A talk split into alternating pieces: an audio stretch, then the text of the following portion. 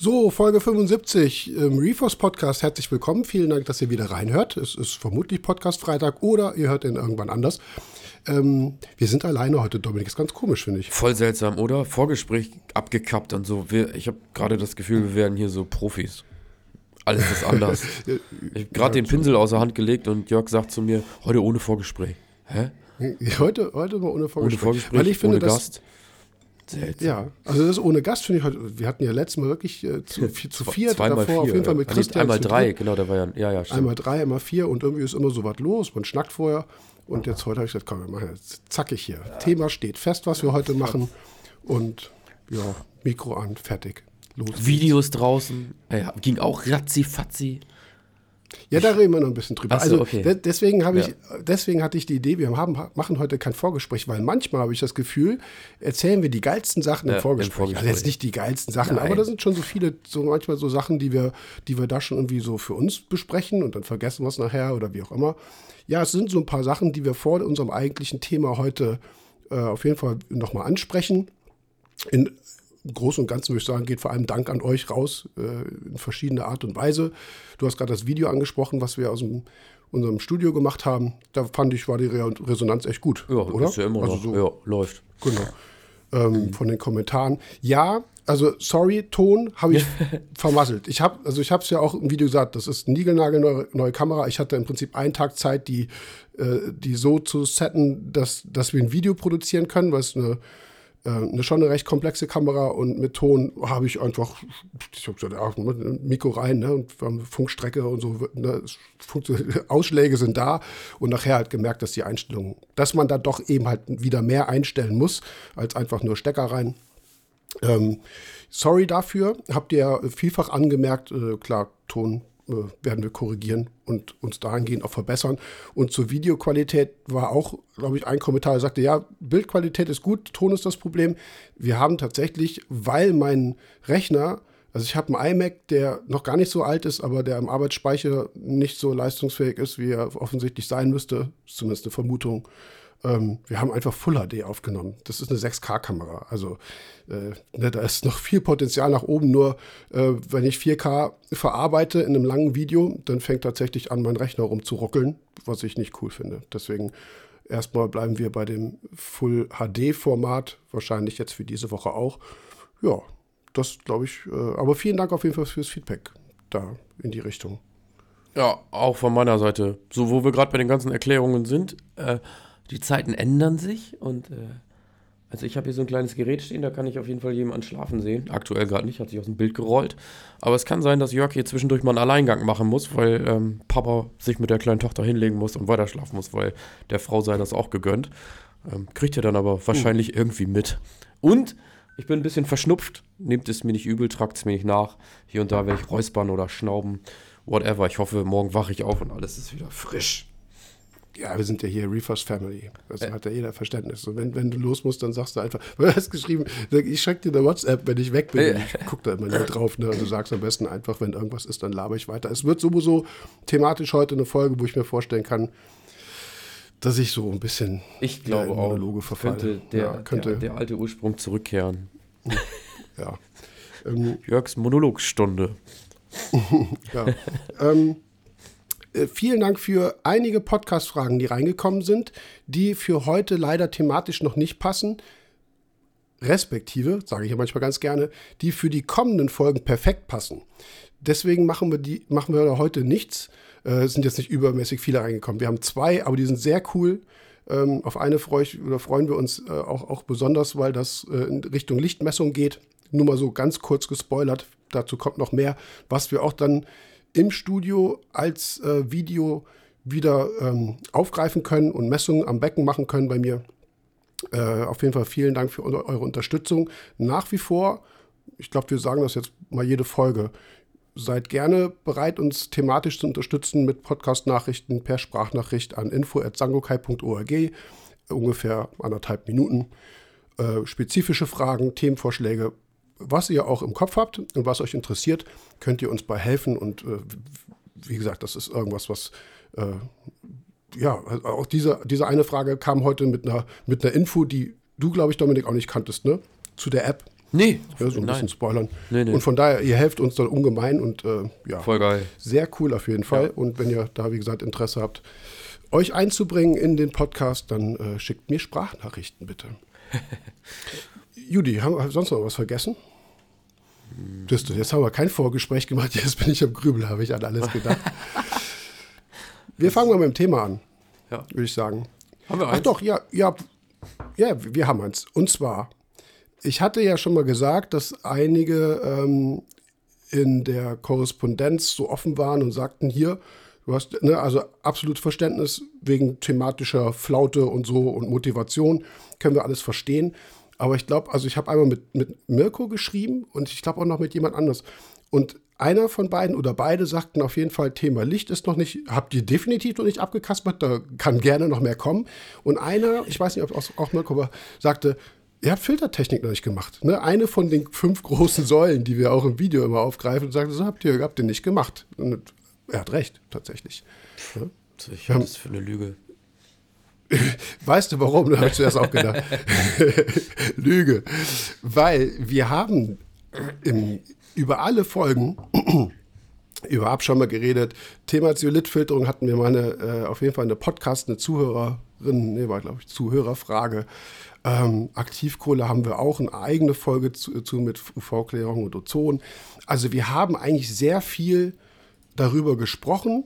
Man müsste sich das nur eben halt in ein, Entschuldigung, in 71 Folgen, nee, oh, 71, wir sind bei 75, merke ich gerade. 75, ja. Stehe immer, stehe immer noch bei Folge 71, wo wir aufgehört haben. Ähm, hängt irgendwie so im Kopf. Da, äh, dass man sich das zusammenklabüstern müsste. Und er hat tatsächlich recht, es gibt keine komplette eigenständige Nein, genau. Folge zum Thema Ja. Filtersysteme.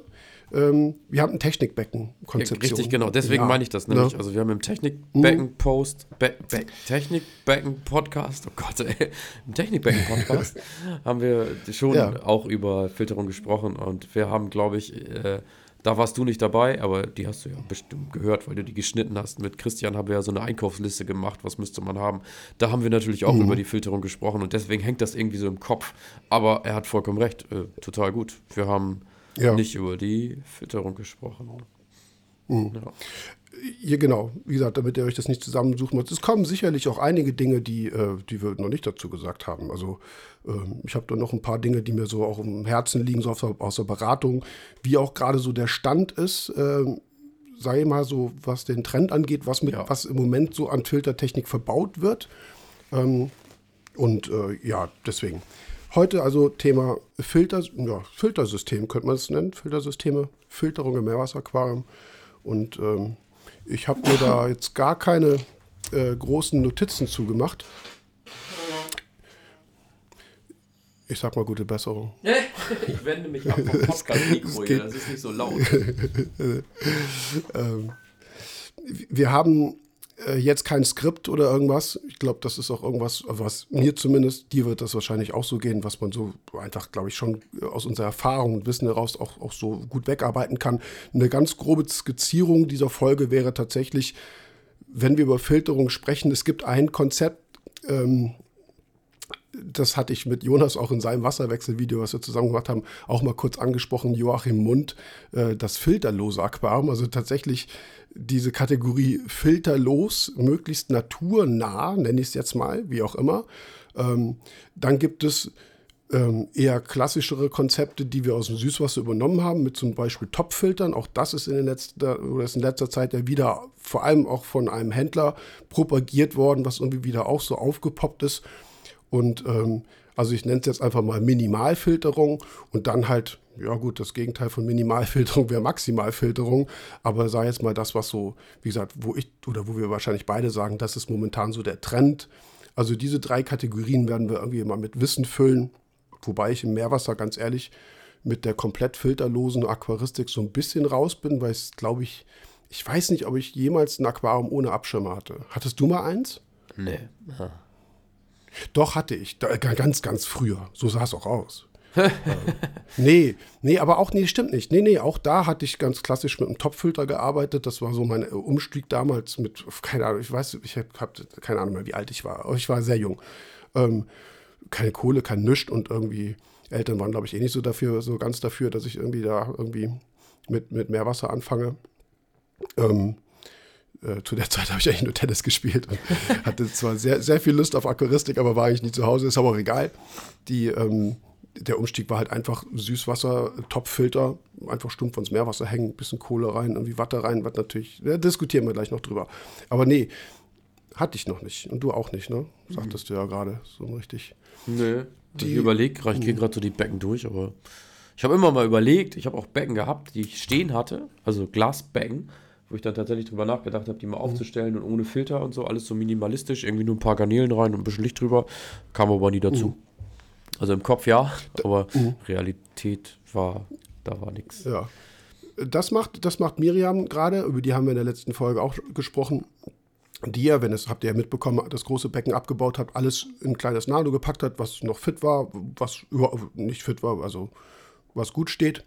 Und ähm, die hat auch keinen Abschirmer, hat einen kleinen Innenfilter. Das ist halt so ein, weiß ich nicht, so Nano-Equipment. Ist immer so ein bisschen, weiß ich nicht, äh, ich sagte aber bösartig irgendwie. Ach so, übrigens, dieser Podcast enthält Werbung. Boah, verdammt. Daran merkt man, dass ich nicht ganz am Ball bin. Guck an. So. Beide nicht. Ich meine, das ist ja immer Doch, das habe ich ja immer auf dem Schirm. Also, wir sitzen da in einem Boot. Ja, manchmal denkst ja, du wahrscheinlich schon. häufiger dran als ich, aber ja, dieser Podcast enthält Werbung, weil ich wollte nämlich gerade sagen, das sieht so ein bisschen wie China äh, irgendwie Dings aus. Und dachte ich, ne, Werbehinweis könnte man mal machen. Ähm, kleine Mini-Pumpe, so, ne, so, wo man eigentlich im Meerwasser sagt, das Spielzeug. Und dann hängt halt so ein, so ein kleine Filter, Mini-Patrone irgendwie so dran. Das ist das Einzige, was sie da in Filterung drin mhm. hat. Ansonsten eben halt noch eine Strömungspumpe, Licht drüber. Rest macht sie mit Wasserwechsel. Also das würde ich durchaus dann schon so als filterloses Konzept mal nehmen, also, weil ob da jetzt dieser Filterschwamm noch mit drin hängt oder nicht, das äh, macht das ist auch, sage ich jetzt mal, irgendwo egal wahrscheinlich. Ne? Aber ja, deswegen bin ich da eigentlich so raus, würde aber sagen, klar, kann das funktionieren, muss halt äh, wahrscheinlich relativ viel Wasserwechsel machen. Und äh, bei Miriam ist es halt so, dass die äh, schon seit jeher äh, richtig gut auch Tubastren pflegt und auch äh, Dendrophylla sowas. Und ähm, ist halt mit Fütterung verbunden, ne? Und in so einem kleinen Glaskasten mit, weiß nicht, was hat sie, 43 Liter oder so. Und du fütterst jeden Tag mit äh, Artemien und Lobstereier, also in ihrem Falle. Äh, ja, du hast halt 0,1, 0,2 Phosphat, ne? Milligramm pro Liter. Und dann sagt sie, ist auch egal. 20 Liter Wasserwechsel, dann äh, ist er wieder runter. Ne? Das auf die, genau. Kann man, wie gesagt, für so ein kleines Becken machen. Aber ich kenne auch niemanden, wie gesagt, hier Joachim Mund ist, glaube ich, äh, ich, ich kenne ihn eigentlich tatsächlich gar nicht. Das hat nur, äh, Jonas kam damit um die Ecke. Ähm, ich glaube, das ist auf Süßwasser vor allem bezogen. Ich will mich nicht vertun, müsste ich mir alles mal genauer angucken. Aber ich kenne so Konzepte eigentlich nicht, dass man gar keinen Filter hat im Meerwasser. Das kenne ich auch niemanden. Ich finde das aber gar nicht so uninteressant, bin ich auch ganz ehrlich. Wir haben ja auch schon mal darüber gesprochen, ähm, dass wir. Äh, oh, jetzt rede ich im Podcast weiter und ich glaube, ich habe Jörg gerade im WhatsApp-Call verloren. jetzt seid ihr quasi live dabei, wie ich ihn wieder reinhole. Ähm, der hört gar nicht mehr zu. Mal eben sehen, dass ich ihn da wieder reinkriege. Kleiner Blick. So, jetzt ist er wieder da. Das kann er rausschneiden. Ich weiß nicht, was hast du noch mitgekriegt, Jörg? Ähm, ja, müssen wir. Ach so. Du hast gesagt, ich finde das gar nicht so uninteressant. Und dann, macht, dann hat es Genau, und dann hat es einmal Blut gemacht, weil ich gegen das Headset gekommen bin. Ich habe aber hier den Podcast so. erzählt, dass ich dich gerade abgewürgt habe und so. Also bei mir in der Aufnahme Ach passt so. alles. Ähm, läuft auch weiter. Bei mir ja, läuft genau. Auch weiter. Kannst du rausschneiden oder auch nicht, kannst du auch drin lassen. Ähm, ich habe gesagt, ich finde das gar nicht so uninteressant, weil wir da auch schon mal drüber gesprochen haben. Äh, ein Becken ohne Fische zu, also ne, das habe ich bei dir mal angesprochen, habe ich gesagt, Mensch, wie sieht es denn aus, ein Becken ohne Fische, hast du schon mal gehabt und so, da hast du gesagt, nee, ist auch irgendwie so nährstofftechnisch, ähm, ist das schon sinnig, das ein bisschen über den Fisch einzustellen und so ganz ohne ist echt eine schwierige mhm. Geschichte und so. Äh, trotzdem ist mir, geht mir das nicht so aus dem Kopf, ich finde das trotzdem irgendwie immer noch mega spannend, äh, zu sagen so, vielleicht mal ein Becken ohne Fisch zu machen, ganz kleines, so privat, wie auch immer, und äh, einfach mal zu gucken, weil das würde ja vielleicht auch ein bisschen äh, mit sich bringen, dass man keinen Filter braucht. Oder keine Filtertechnik glaube, in dem uh, Sinne, so, ne? Oder ja, in dem genau. Ausmaß, genau. wie auch immer wir das nennen mögen. Mhm. Es gibt, äh, da kommen wir, glaube ich, nicht drum rum. Äh, ich hatte ja diese drei, jetzt mal Kategorien genannt, filterlos, Minimalfilterung und dann von mir aus auch um die Maximalfilterung, alles was geht. Ähm. Ich glaube, man kommt um diese klassische Filter- ähm, äh, Strategien nicht umher, dass man die benennt, biologische, physikalisch, chemische und mechanische Filterung.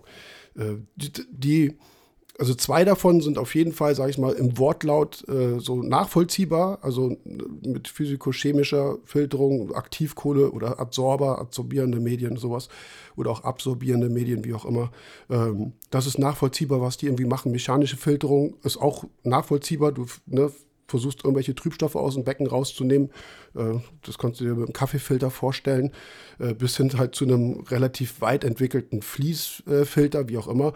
Diese biologische Filterung dagegen ist so, so wischiwaschi, ne? So, was ist das? Was ist damit jetzt wirklich gemeint? Und ähm, ich habe mal hier das ist so eine alte Webseite von dem Joachim Mund, wo er das so ganz grob, so, ich glaube, HTML geschrieben, die, ähm, äh, da ist es so im ersten Satz gesagt, es geht eigentlich, das ist auch unser Konzept, was wir auch nachvollziehbar hier schon erläutert haben, es geht darum, Nährstoffeintrag und Nährstoffaustrag so zu balancieren, dass das Becken von alleine eigentlich läuft. So ähnlich wie es in der Natur halt auch ist. Äh, wenn du dann Schwankungen annimmst, du hast mal einen höheren Nährstoffeintrag oder eine Nährstoffzehrung im natürlichen äh, Biotop oder im Ökosystem, dann verändert sich die Organismenstruktur. Ne? Dann, dann wachsen dann halt mal die Pflanzen besser als die Algen, manchmal wachsen die Algen besser als die Pflanzen. Äh, manchmal hast du irgendwie, dann kennst du, kennt man ja aus dem Teich, ne? so, so ein Teich voll mit Fadenalgen, dann kommen die Kröten, legen ihre Eierketten da rein, dann schwimmen die Kaulquappen und nach drei Wochen ist das Becken leer oder ist der Teich weggefressen von Fadenalgen, weil die ganzen Kaulquappen das auffressen. Also sowas passiert in der Natur, ist natürlich irgendwas, was wir im Aquarium in der Regel natürlich nicht wollen. Ist aber, finde ich, nachvollziehbar, dass eben sich ein Ökosystem in dem Nährstoffbereich zumindest irgendwo ausbalanciert. Und das ist ein, in dem Moment ja dann ein Filterkonzept, sehr wahrscheinlich, wenn man es so äh, auf die Aquaristik äh, überträgt. Du bist gerade weg, ne? Nee, ich bin da. Ach so, ach so, ich habe, okay. Den Stuhlrollen ähm, hören, ne? Nee, eine Tür ging. Ach so, ja, das kann auch sein. Glaube ich. Was ist hier alles? Äh, Sp Spukt es bei dir so? Äh, ja. Tür? ich wohne hier nicht alleine. So, und dann bis halt biologische Bildung dahin, dass wir irgendwann mal auf die Idee kamen, wir schicken jetzt 20 Zentimeter Sand bei uns im, äh, ins Becken und machen da jetzt ein Joubert-System draus oder ein Deep Sandbed, wie es die Amerikaner genannt haben oder was auch immer, wo Denitrifikation ablaufen soll und wie gesagt, ablaufen soll, da hört man schon, ne? Äh, das ist so, so ein gewisses Konzept, was man gerne hätte, äh, was man aber nicht unbedingt so wie ein, äh, wie ein Schalter ein, Schalter aus eben programmieren kann. So, du machst ein Sandbett und was tut das dann? So, funktioniert das, funktioniert es nicht? Wie hoch ist, der, ist die Sauerstoffzehrung? Ist die da? Also, das ist irgendwie im biologischen Filterbereich sehr viel theoretische Überlegung und sehr wenig Kontrolle, würde ich mal so sagen. Ich weiß nicht, wie es dir da so gibt. Früher hat man gesagt, du Du brauchst im Meerwasser mechanische Filterung, chemische oder physikochemische und biologische Filterung und alle haben genickt und sagen, jawohl, das brauchen wir. So, ne? Und äh, wenn du drüber nachdenkst, glaube ich, geht es dir wahrscheinlich anders als mir, dass man sagt, was hm. passiert da eigentlich? Ja, genau, ich wollte gerade sagen, also ich wäre jetzt auch tatsächlich dabei, ich habe das ja, wir auch schon mehrfach besprochen, ich habe da damals alles mitgenommen, was irgendwie da war, weil man kein, ja, doof gesagt, keinen Plan hatte, ne? Man, hat, man ist einfach mitgelaufen mit diesem Strom so, geschwommen, wie auch immer. Ähm, aber mittlerweile würde ich halt eher das Prinzip der Kontrolle fahren, zu sagen, so ich weiß, was ich tue und ich weiß, wo ich ansetze und äh, an, ja, anstatt zu gucken, so ja, pf, okay, ich, ich gucke mal, wo die Reise hingeht. Das ist ja Quatsch. Mhm. So. Ja, also wenn wir in den 70ern und 80ern, auch noch Anfang der 90er, bei vielen Leuten noch so diesen Höhepunkt, sage ich mal, dieser biologischen Filteridee äh, hatten, äh, Richtung Berliner System. Wie gesagt, unabhängig vom Berliner System kam dann mit Joubert und vor allem aus, aus, aus den USA dann die, die, die Deep Sandbeds, also die Sandbettfilter oder die Sandbettaquarien. Hm. Ähm, da sind wir dem gegenüber jetzt gerade auf einem absoluten Minimalpunkt, würde ich sagen. Ja. Und ähm, auch wenn, also ich, wir wollen euch nicht nerven, also abgesehen davon, dass das, äh, dass das Jonas und wir oder ne, dass wir mittlerweile wirklich viel ko äh, korrespondieren und ich seine Videos auch alle gucke, ich finde, äh, da sieht man das so per, per Excellence. Und da haben wir auch im Podcast in den Folgen letztes Jahr schon festgestellt, dass wir da an vielen Strippen gleichzeitig ziehen, so was unsere Philosophie angeht. Und da ist, sag jetzt mal, wie gesagt, Podcast ist ja Werbung, was auch völlig okay ist. So er als Händler bzw. als Service-Dienstleister äh, reproduziert so seine Beckenidee natürlich von Becken nach Becken. Macht ja auch Sinn. Das haben früher Händler auch gemacht. Die haben ihr Produktsortiment gehabt, das konnten sie beherrschen, konnten sie beraten, das haben sie verbaut. Da kommt EpoReef rein, dann kommen Radions drüber. Ähm, eben halt noch ne, MP40, MP60, was auch immer, äh, ein, ein Abschirmer, ein, ein, äh, hier ein Flieser und äh, eine UV-Hängt da dran. Puff, fertig. So, nicht mehr. Ja. Und das ist, also, ne, gut, manche Becken Sand, ist aber dann, sage ich auch mal wieder, Kundenwunsch. Wenn der Kunde sagt, ich will keinen Sand, dann macht Jonas auch keinen rein. Aber das ist so der Zustand, wo ich sagen würde, der ist sehr stark im Trend. Und da ist ja biologisch, die ist ja weg, die ist ja gar nicht mehr da. Nee, ja? ist halt alles kontrolliert. Ne? Und das finde ich interessant, so wie wir früher aufgewachsen sind und wie jetzt Leute heute aufwachsen, die gerade damit anfangen. Äh, und du sagst denen, wir hatten früher, weiß ich nicht, 100 Kilo Lebendgestein im Becken und unten noch irgendwie Biobälle und Gedöns was. Da denken sie, was habt ihr denn da gemacht? das äh, geht ja auch ohne. Ja, ich, aber ich finde, das ist auch Entwicklung. Ne? Also ich finde, wenn man dann halt sieht, was da mit einhergeht, also wie die Beckenqualität oder die Korallenfarbe oder ähm, ja, gut, ICP-Auswertung und so kommt alles noch parallel dazu. Das hat ja auch noch dazu beigetragen. Aber das sind ja auch alles Faktoren, die dazu beigetragen haben, dass die Becken sich so entwickelt haben, wie sie heute sind. Ne? Also so eine mhm. Farbenpracht und Kontrolle, wie wir sie heute haben, hatten wir ja früher nicht. So. Also ja, es mhm. ist spannend Richtig. auf jeden Fall. Ja. Und wie, ja, so ein bisschen nach dem Motto, weniger ist mehr, ne? Ja. Und ähm, weniger auch im Filtersinne je weniger du drin hast an Filtertechnik, desto weniger komplex wird das und so einfacher ist es irgendwo nachzuvollziehen. Ja. Geht mein Nährstoffgehalt hoch, regel ich den Abschirmer ein bisschen, hm. äh, bisschen feuchter ja, genau, ein. die Stellschrauben sind deutlich ich, weniger, ne? Genau.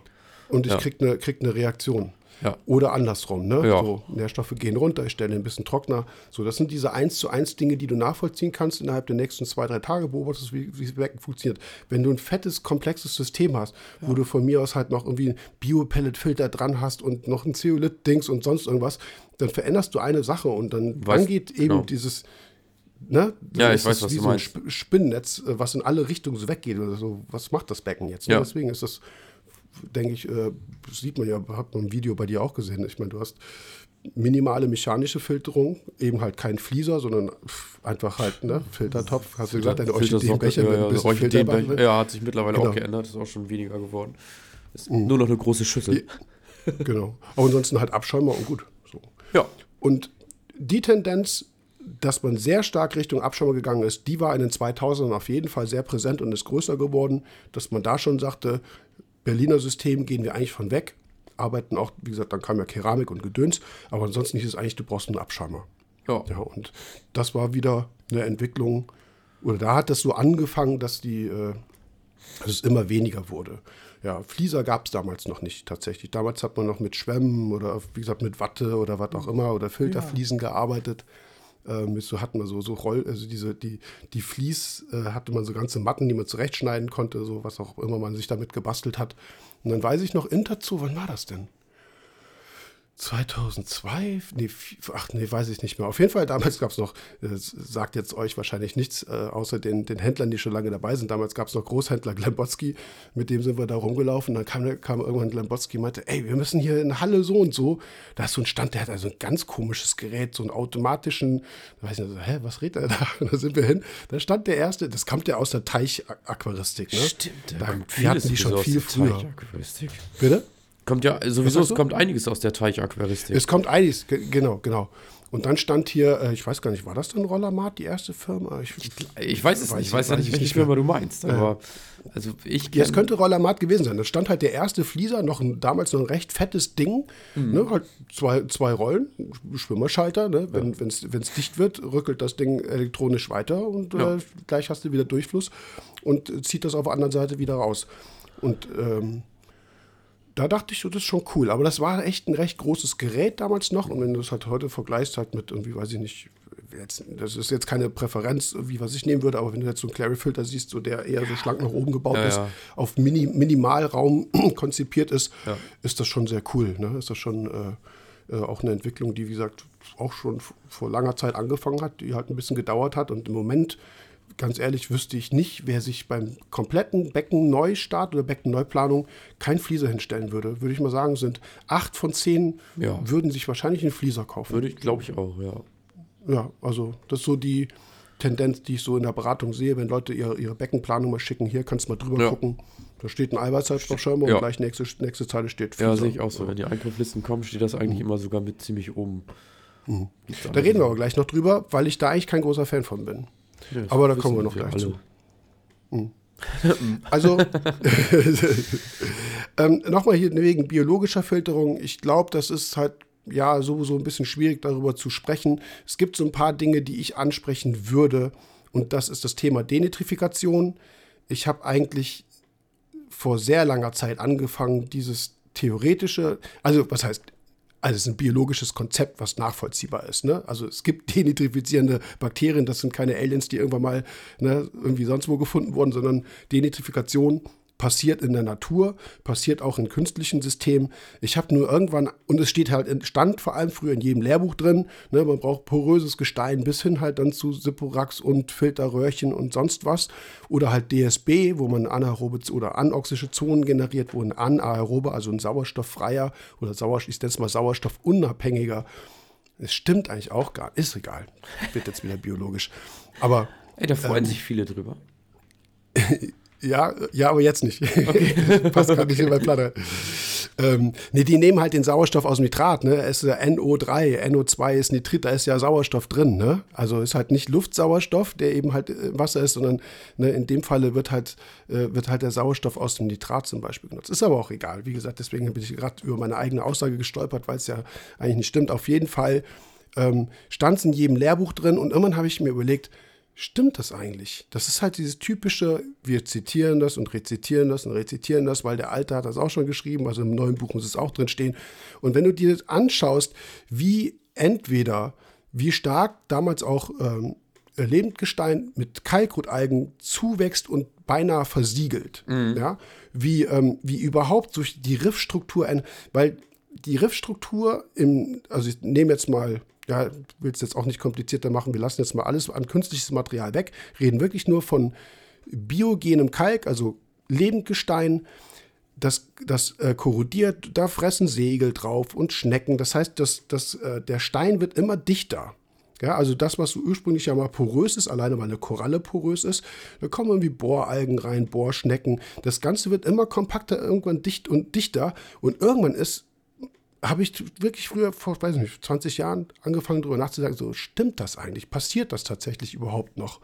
Ähm, wenn du dann geguckt hast, wie so ein drei, vier, fünf Jahre alter Sand aussah, der war so hart, so knochig, so zementiert. Ja, ja. Da denkst du, sorry, da ist nichts Denitrifikation, da, ist, da, da passiert gar nichts mehr. Der ist einfach versiegelt und das ist dicht, voll mit Mulm und Dreck und sonst was, was du da rausgeholt hast.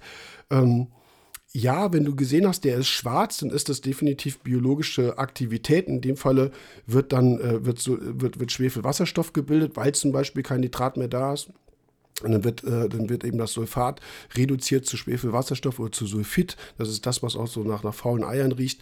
Ähm, dann siehst du schon, okay, da ist irgendwie Aktivität, aber wie viel Wasser kommt denn da jetzt überhaupt so im Ausgleich rein? Ne? Also bei einem Filter merkst du, okay, der, der verstopft. Nehmen wir jetzt mal einen Topfilter. Irgendwann mussten halt mal sauer machen, weil gar kein Wasser mehr durchläuft. Aber das, das siehst du ja nicht. Du siehst nicht, wie viel Wasser diffundiert, ich sage jetzt mal bewusst diffundiert jetzt wirklich in dieses Sandbett rein, wie viel in Anführungsstrichen nitratfreies Wasser diffundiert dann wieder raus. Äh, mal ganz ehrlich, äh, erstens siehst du es nicht und wie lange willst du denn warten, wenn du jeden Tag dreimal deine Fische fütterst und Stickstoff einbringst ne, über die Fütterung und überall liegen Futterreste und Mulm rum, wie es halt in so einem zugebauten Becken früher war. Ähm, da kannst du ja mit Diffusionsprozessen, da kannst du ja Jahre warten. Also da passiert ja nichts mehr. Weißt du, was ich meine? Ja, ja, ja, klar. Ist ja, Der, ist ja die, überhaupt nicht die, nachvollziehen. die, ja. die Diffusion ist, ist ein so langsamer Prozess. Ähm, und deswegen hatten wir früher alle irgendwie 50 Milligramm pro Liter Nitrat. Dann gab es eben, gut, da, dann gab es Nitratfilter. Ne, müssen wir da, hatte ich gar nicht auf dem Schirm heute, müssen wir, müssen wir darüber reden? Nee, ne? Gell, Lassen wir, haben lassen wir, aber das. haben wir, glaube ich, drüber gesprochen. Haben wir auch also schon, haben, haben schon wir auch schon. ja. Ich würde an dieser Stelle, ja, irgendeiner, genau, irgendeiner mit einer Sprachnach oder einer Beratungsfrage kam sogar noch mit dem Schwefelnitratfilter und ich dachte, den haben wir aufgegriffen, ja. Ja, ja. Also, ähm, die, äh, also hier ausgestorben bezeichnen wir das jetzt einmal mal und gehen darüber hinweg.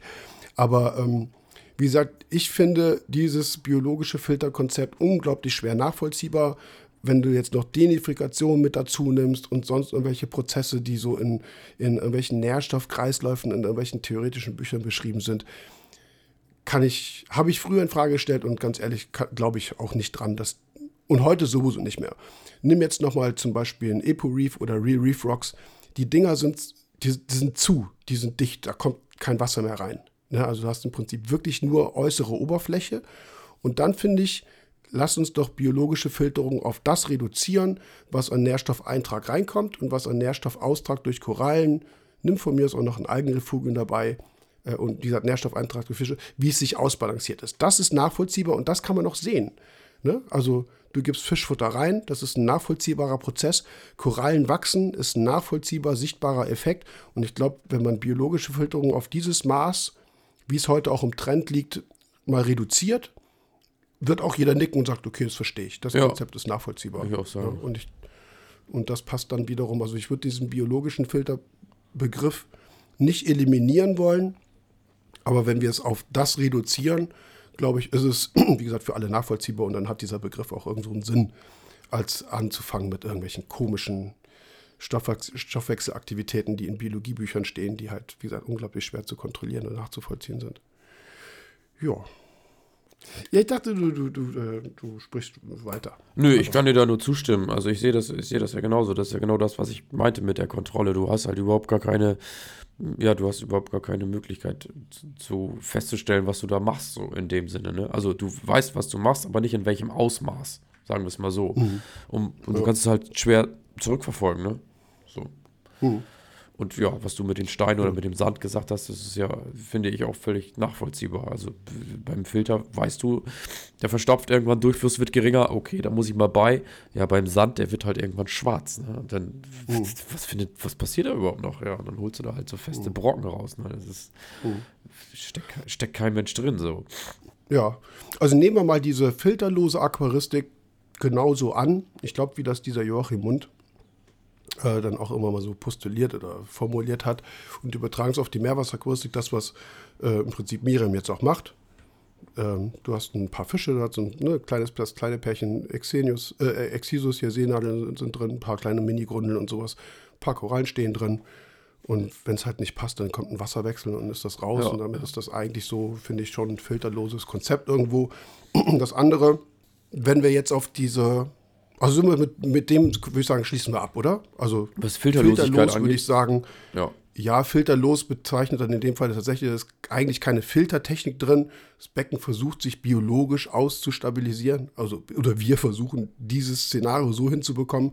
Und das wäre dann filterlose Aquaristik. Ja, ich glaube, das Becken von Miriam ist ein Beispiel dafür, wie man es pflegen kann. Wie lange ist die Frage.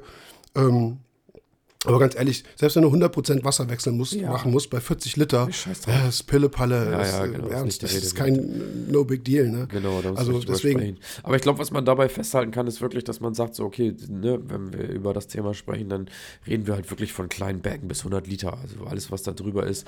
Mhm. Ja gut, klar, je nach Aufwand und jeder hat ein anderes Empfinden zu. Der eine sagt, ach komm, scheiß drauf, bei 120, 150 Liter mache ich das auch noch.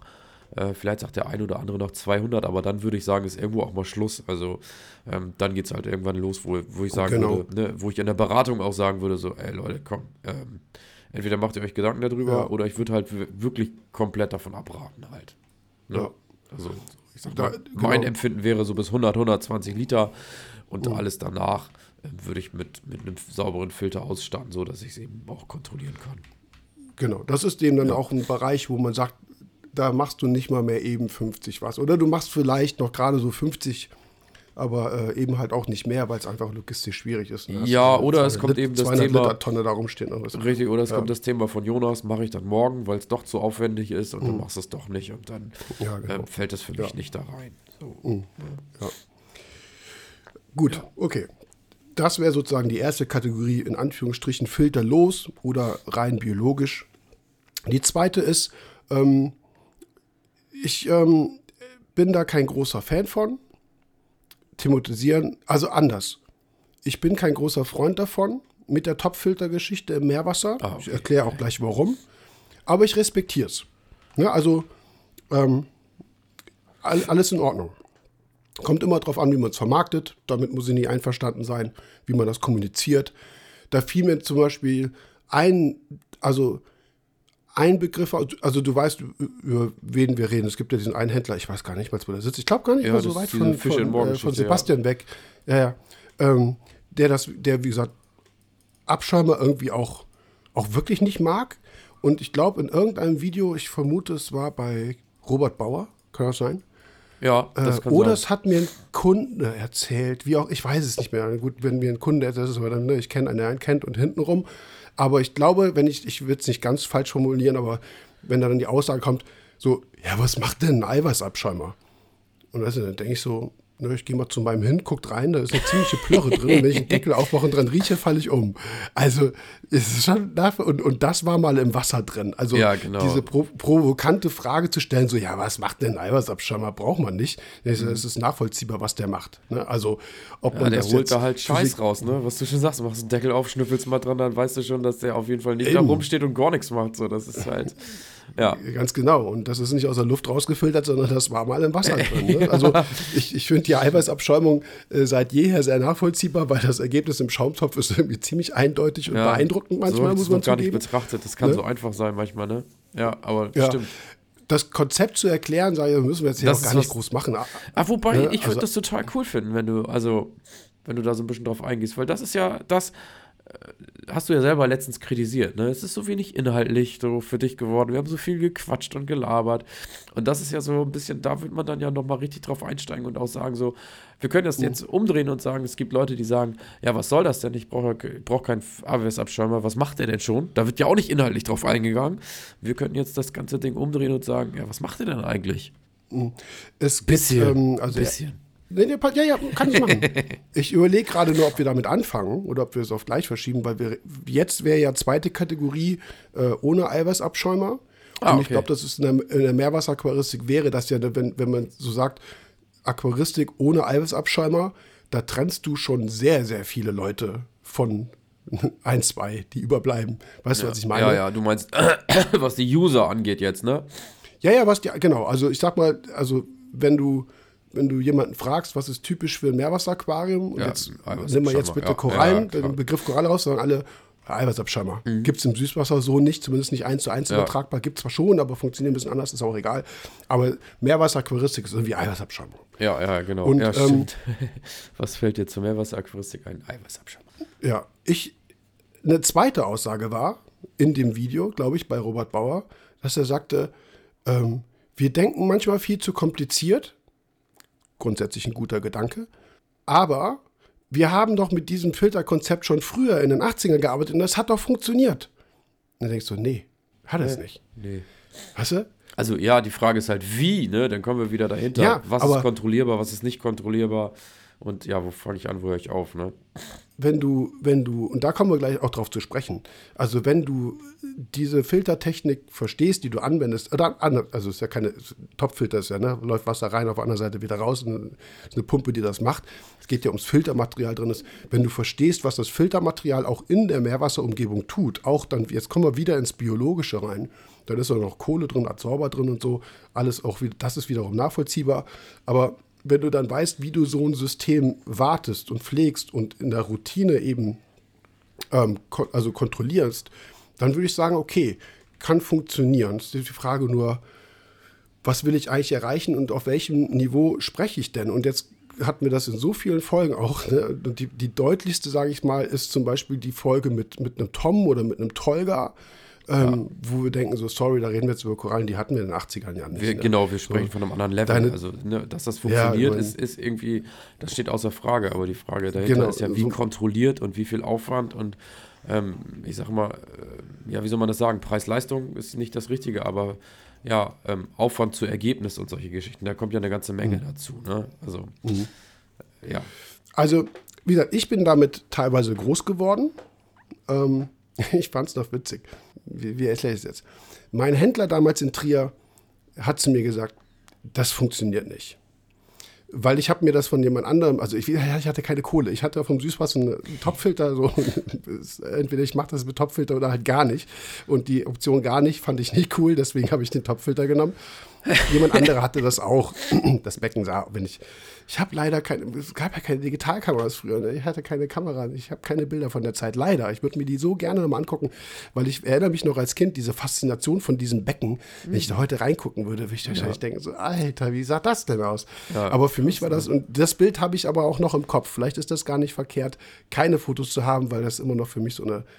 Ja, manchmal macht es auch. Mir fällt kein anderer Begriff ein. Ja, Bitte? Manchmal macht es das ja, auch dann so ein bisschen kaputt. Man hat ja genau, genau. eine andere Vorstellung im Kopf, nicht, als so wie es in Wirklichkeit gewesen ja. ist. Ne? Lange ja. Rede, kurzer Sinn. Der Händler meinte zu mir, das funktioniert sowieso nicht was der gemacht hat, ist, der meinte, es funktioniert nur mit Überlaufsystem. Das heißt, du brauchst ein Technikbecken, also ein Filterbecken. Früher hat man eigentlich noch eher Filterbecken gesagt. Und dann müssen dann, dann machst du deinen Rieselfilter und danach kommt eine, kommen grobe Tonröhrchen oder halt so Siporax ja, ja, und dann, du, und, so, und dann ja, grob. Und dann hatte der, ich weiß nicht, dann hatte der 20 Kilo Korallenbruch da drin liegen. Ne? Und das Wasser ist so Kammer, so hier in die Kammer, in die Kammer, in die Kammer. Und wenn du dir diese alten Bücher anguckst, dann ist das auch alles da noch so abgebildet. Ja, ja. Und der meinte zu mir, nur das funktioniert. Der hatte die Becken voll mit Fadeneigen. Der hatte auch 100 Milligramm Nitrat und Phosphat irgendwie bei 0,5 oder sogar 1. Das, was er sagte, würde nicht funktionieren. Das ist das gleiche, also beides ist das, macht dasselbe. Ne? Ja. Also das ist die Aussage von dem Typen war völlig Banane, weil ich habe nichts anderes gemacht als er, sah nur anders aus, weil ich habe das in den Filtertopf reingemacht und er hatte das alles so irgendwie in seinem Filterbecken drin liegen.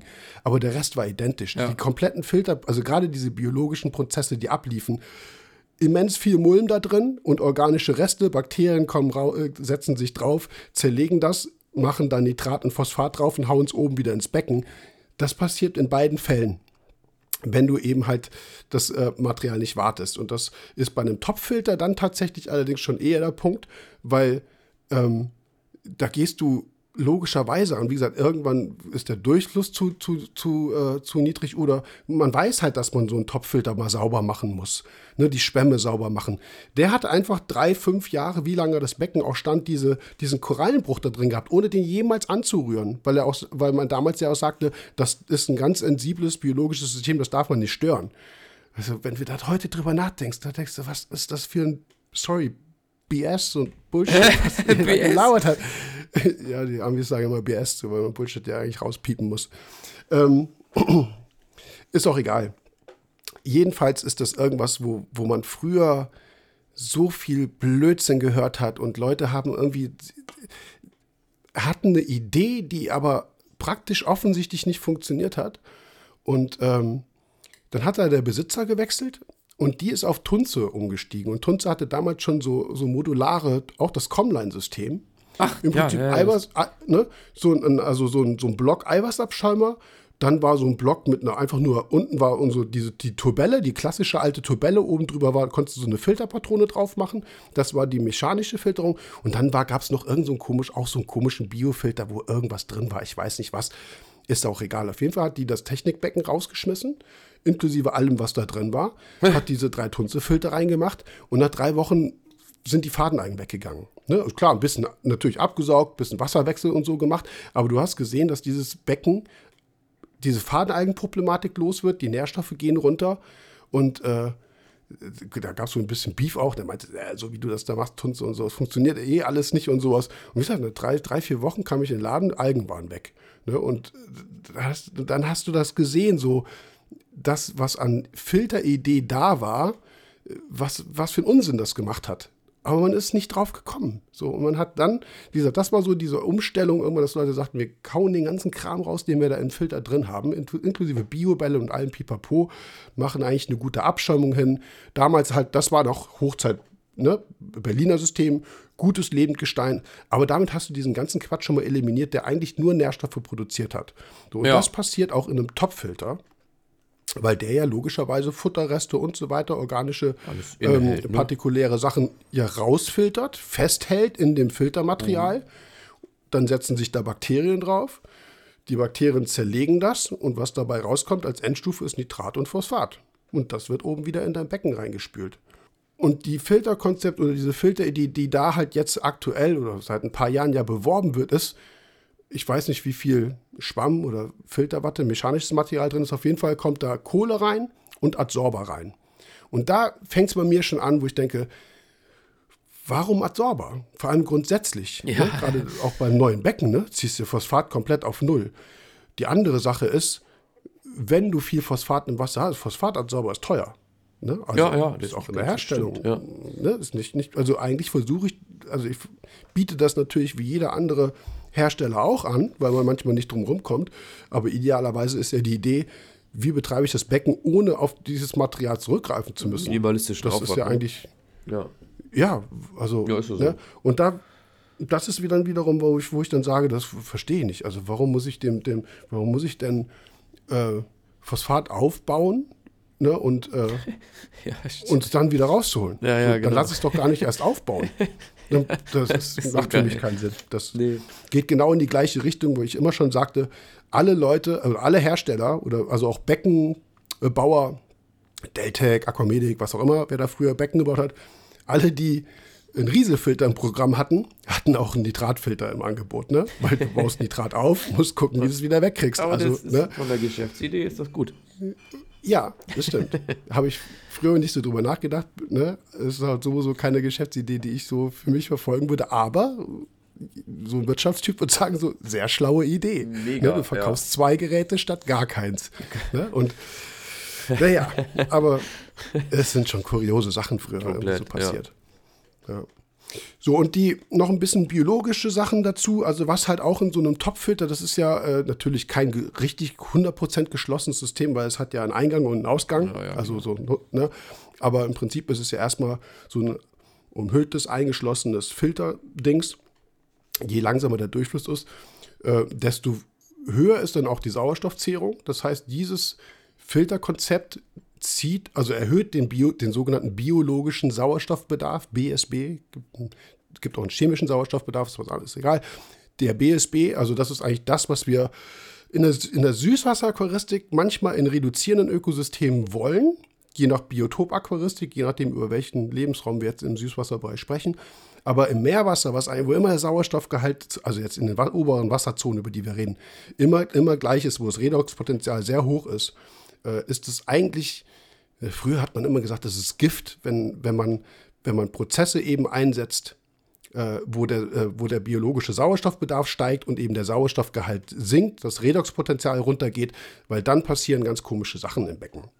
Einhergeht mit Algenwachstum und so weiter und so fort. So, also das ist irgendwas, wo wo genau, jetzt nehmen wir den Eiweißabschäumer, so von wegen, was macht der denn? Der macht genau das Gegenteil. Der bringt Sauerstoff rein. Ne, in letzter Zeit haben wir gemerkt, dummerweise auch CO2. Dafür gibt es ja Datenkalkfilter. Also man kann diese, also Filterung ist irgendwie ganz interessant, wie es sich entwickelt ja. hat, was da eben halt noch mit dranhängt. Aber vergleich jetzt diesen Eiweißabschäumer mit dem Topfilter und alleine nur von der Sauerstoffzehrung siehst du die praktikablen Unterschiede, wie sie für uns passen oder nicht. Ein Topfilter zieht den Sauerstoffgehalt und das Redoxpotenzial runter und je, je stärker, je länger er steht, und ein, Sau und ein Eiweißabschäumer macht genau das Gegenteil, nämlich das, was wir wollen. Hält das Redoxpotenzial hoch, bringt Sauerstoff rein und fördert eigentlich ein oxidatives Milieu. So alleine, wenn du diese Sichtweise betrachtest, fällt es mir nicht schwer, mich für eins von den beiden zu entscheiden, nämlich für den Abschirmer, weil der in meine Richtung arbeitet und nicht ja. in eine gegengesetzte Richtung. Böse Stimmen ja. könnten jetzt behaupten, hahaha, der zieht ja auch CO2, was du gerade gesagt hast, und dann werden auch zwei Produkte verkauft. Aber äh, nicht der Rede wert, würde ich jetzt mal so daneben Ja, das ist, sagen. das Genau, das ist, ein, ist möglicherweise halt ist ein Nachteil. ja. Jedes, genau, jedes, jede Methode, jede Technik, jedes Produkt, alles hat einen Vor- und alles hat einen Nachteil. In dem Fall hat der Eiweißabschäumer einen Nachteil, weil er eben bei einer hohen CO2-Konzentration in der Raumluft entsprechend viel CO2 ins Becken einträgt, der Sauerstoff und, und, und, äh, und entsprechend sinkt der pH-Wert. Das gleiche kann mit dem Topfilter allerdings auch passieren.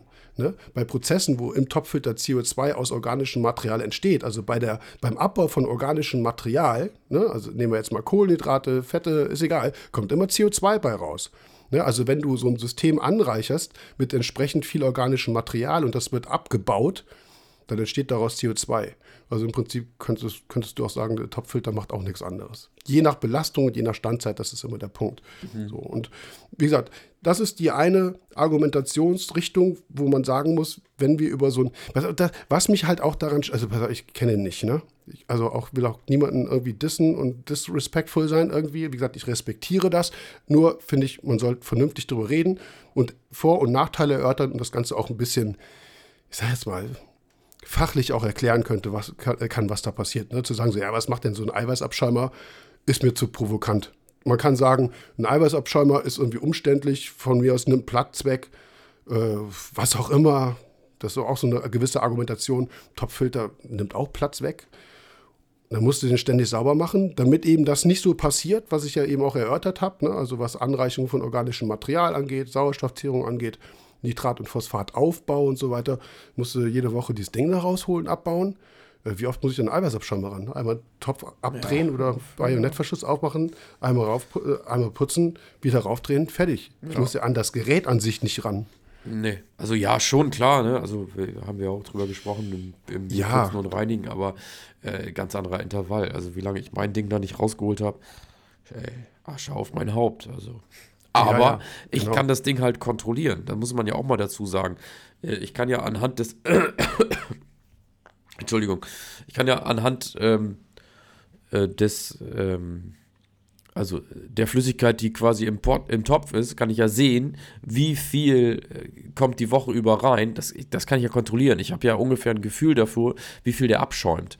Und das ist uh. im Topffilter, ja gut, den Durchfluss könnte ich messen. Ne? Das wäre so nochmal eine Option. Aber ja, uh. das rechtfertigt so ein bisschen die äh, Nichtreinigung. Also wenn der, wenn er jetzt nicht mehr das macht, was er was ich gewohnt bin oder was mein, ich nenne es mal, geschultes Auge mitnimmt, wie auch immer man das äh, formulieren mag, äh, dann weiß ich ja, alles klar, äh, Problem erkannt, Gefahr gebannt, äh, ich mache mal sauber. Ne? Das ist mhm. ja, ich denke, das ist in den meisten Fällen der Fall. Sind ja nicht alle so strebsam wie, äh, keine Ahnung, Christian zum Beispiel. Das ist nicht gelogen. Wenn man da vorbeifährt, hat man das Gefühl, der hat das Ding gerade aufgebaut. Also es sieht immer aus wie geleckt so. Mhm. Klar, ja. ne? der Tonus ist da irgendwie drin. Ähm, aber solange der macht, was er soll, äh, äh, ist der Bedarf oft gar nicht so hoch. Ne? Und das kann ich ablesen an dem Gerät. Mhm. Ja. Man kann auch die Überlegung anstellen, hm, wie erkläre ich es jetzt? Ganz einfach, erstmal, du hast einen Eiweißabschäumer, der bringt den Schaum nach oben, sammelt sich im Schaumtopf und das Material, das, was abgeschäumt ist, ist wirklich exportiert, ist aus dem Becken raus solange dir der, der nicht überkocht, ne, was ja mal passieren kann, du machst die Rückförderpumpe aus, Wasserstand im Technikbecken steigt und plötzlich perlt dir das alles über und wenn du Pech hast, läuft, läuft dir die Suppe ins Becken. Läuft die Suppe zurück, ja. Aber das sind ja ne, dusselige Unfälle, Unfälle und selber schuld, ehrlich gesagt. Oder du kippst den Schaumtopf aus welchen Gründen aus Versehen, weil du gegenkommst, wieder ins Becken rein, was nicht so cool ist. Aber ansonsten ist das Abschäumkonzept ja so, dass die, wie nenne es jetzt, Nährstoffe, Schadstoffe, nenn's wie es willst, dass die wirklich aus dem System raus sind. Wenn ich manchmal früher ähm, im Süßwasser, ich habe im Süßwasser arbeite ich auch anders, aber ich habe keinen, auch keinen Topfilter, ist auch egal. Wenn ich den manchmal aufgemacht habe, dachte ich so, man kann das ja aus zwei Sichtweisen. Man kann ja sagen, oh, guck mal, was der Filter alles aus dem Wasser rausgezogen hat. Aber wenn du siehst, was da für eine Süffe drin ist, kannst du auch genauso im Umkehrschluss sagen, ey, guck mal, durch was ich mein Wasser durchschicke. Ja, weißt, ja was genau. Ich meine? Wollte ich gerade sagen, es bleibt ja damit, es bleibt ja mit diesem Abfallprodukt in Berührung. Ne? Genau. Ich habe das. das ist, will ich, dass mein Beckenwasser eigentlich mit der Plörre, die da gefangen ist, sozusagen überhaupt in Kontakt kommt? Ja, das ist. Ne? Ich habe also, das damals in der Schwimmbadtechnik. Ich meine, das ist eine ganz andere Thematik, aber irgendwie ist es ähnlich. Ähm, da haben die Kollegen immer gesagt, so ja, äh, wenn ich habe lange Jahre ein Schwimmbad betreut im Kindergartenbereich und äh, da haben die Kollegen immer gesagt, äh, wenn die Kinder da drin schwimmen waren und ins Becken, also in also wenn die in die Windel gemacht haben, so, ne, dann haben die gesagt, wieso, das Kind hatte doch eine Windel an. Und dann sage ich, Alter, hast du vielleicht mal einen Teebeutel in dein Wasser gehalten? So, das ist doch, die ganzen Kolibakterien schwimmen doch trotzdem alle drin rum. Und das meine ich damit halt. Das Kind mit der Scheiße in der Windel schwimmt in dem Wasser und es ist ja trotzdem im Wasser. Wir holen es mit dem Abschaum mal raus und es liegt am Beckenrand. Also es ist nicht mehr genau. im Wasser drin oder nicht mehr mit dem Wasser in Berührung. Und das ist, finde ich, ähm, großer Faktor für mich, so, ne? Da, wo man wirklich sagt, das ist ein Unterschied wie Tag und Nacht. Also, das kann ich nicht vergleichen, ne? Das Wasser schicke ich ständig daran vorbei. Ständig. Ja. Naja, wie gesagt, das ist so, genau, denken wir gleich, ne? Das ist so eine, einfach mal so in die, die, die, die Frage mal umdrehen, hilft manchmal auch, um Sachen zu verstehen.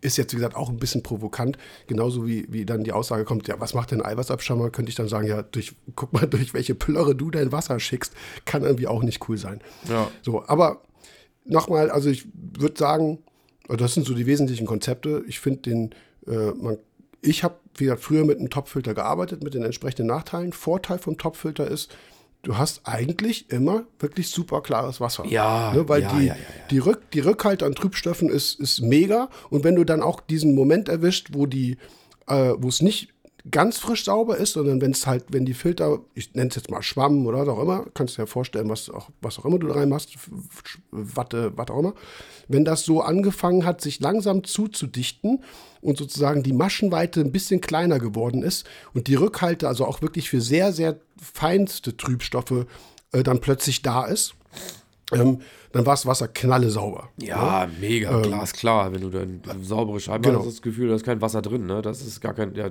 voll bei dir. Mhm. Komplett. Ja, genau. So, also das ist sicherlich ein Vorteil, wenn du eben sehr massiv über äh, aber wie gesagt, dann weitergedacht, dann, dann nehme ich mir lieber einen Flieser. Ja, und dann muss ich ein auch wirklich, dann muss ich, Ne? also ich gebe dir da erstmal, erstmal, sage ich, bin nicht bei dir, gebe ich dir recht.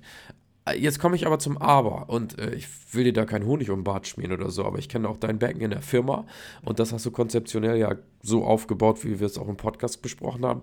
Da muss ich teilweise auch sagen, so, alter Schwede, ey, warum ist denn dein scheiß Wasser so klar, ohne mechanische Vorfilterung?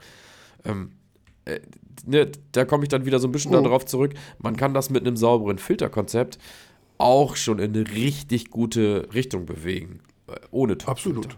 So, ne? Ja. Also, ne, wir sprechen da jetzt natürlich irgendwie immer noch von einem kleinen Unterschied, aber die Frage ist halt, wie nennenswert ist der eigentlich? So. Ja, Ne? genau. Also ich, über mechanische Filterung können wir gleich nochmal auch sprechen, wenn wir so vielleicht mal die, in Anführungsstrichen, ähm, maximiertere oder moderne, nehmen, nenn's wie du es willst, äh, durchgehen, was man so haben kann, muss, soll, was auch immer. Ähm, aber ja, ich bin jetzt eh nicht so der große Freund von sehr starker mechanischer Filterung. Es gibt äh, mechanische Filterung, die ich für sinnvoll halte, die bei mir dann auch da ist, zum Beispiel am Auslauf vom Fließbettfilter, wenn ich mit Kohle arbeite, weil ich dann keine Rückstände von der Kohle haben will, keinen Abrieb. Ähm, das ist aber das, das sind, das sind zwei Filter, kleine Schwämmchen, die du auch kennst, ne? Also Ja, mehr ja, habe ich okay. nicht. Ähm, ansonsten habe ich eigentlich von der von meiner vom, vom Aufbau vom Technikbecken, wie das Wasser da kanalisiert durchströmt, ähm, eine relativ breite Fläche, die als Sedimentationszone eigentlich auch wirkt. Das heißt, alles, was trüb ist, setzt sich da ab. Das ist das, was wir dann auch regelmäßig ähm, äh, äh, absaugen. Übrigens, ähm, ach, siehst du, das wollten wir sagen, aber können wir jetzt auch schon sagen. Wir werden auch zu dieser Folge wieder so ein Video-Review machen in der Firma und das Thema Technik dann bei mir durchgehen. Ne? Machen wir auch sehr wahrscheinlich Freitag. Ich hoffe, du bist fit. Müssen wir mal gucken, Ja, klar. Ist, weil du bist ja schon sehr kränklich. Aber ähm, nee, aber da kommt halt auch was. Also das, wir versuchen halt jetzt, ich finde, wir beide finden dieses Konzept cool und ich glaube, die Resonanz war dahingehend auch cool, dass, dass wir das, was wir so im Podcast rein auditiv besprochen haben, dann in einem Video nochmal zeigen. Ja, nochmal so ein bisschen aufgreifen, kurz, kurzes Review machen, genau. Denke ich Genau. auch. Also ihr werdet, genau, ihr werdet halt zu den Becken, also zu meinem Becken in der Firma dann auch entsprechend die Technikkonzeption sehen. Und was ich gerade gesagt habe, im Moment liegt da halt relativ viel Mul- Mulm rum, weil nach der Fluconazol-Behandlung, da kommt, das hatten wir auch, glaube ich, angesprochen, ich hatte massiv Bryopsis, ähm, hat sich da auch ne, durch abgestorbene Algen sowas viel angesammelt, aber das sedimentiert da, kann man wirklich, kann ich recht leicht wegsaugen und dann ist es weg. So, ich, äh, und das ist halt irgendwo auch ein Punkt, wo du Sedimentationseffekte auch irgendwo als mechanische Klärung auch nutzen kannst. Ne? Wenn du halt ein super extrem, also wenn du ein sehr langes, schmales Becken hast, Technikbecken, und du jagst da Strömung durch, äh, dann hast du diese Sedimentationszonen nicht unbedingt. Ne? Dann gehen Trübstoffe im Prinzip unten vorne rein und hinten wieder raus. Bei mir ist es ein recht breites, eigentlich quadratisches Grundmaß. Und so wie ich das Wasser leite, hast du, wie gesagt, dann auch diese Sedimentationseffekte. Und die, die können also die funktionieren auch in Richtung Wasserklärung. Natürlich nicht bei superfeinen Trübstoffen, aber bei allem, was ein bisschen gröber ist, bleibt halt da liegen und ist nicht mehr im Becken. ja. Ne? Also, das ist sogar Sedimentation geht so auch in diese Richtung mechanische Filterung.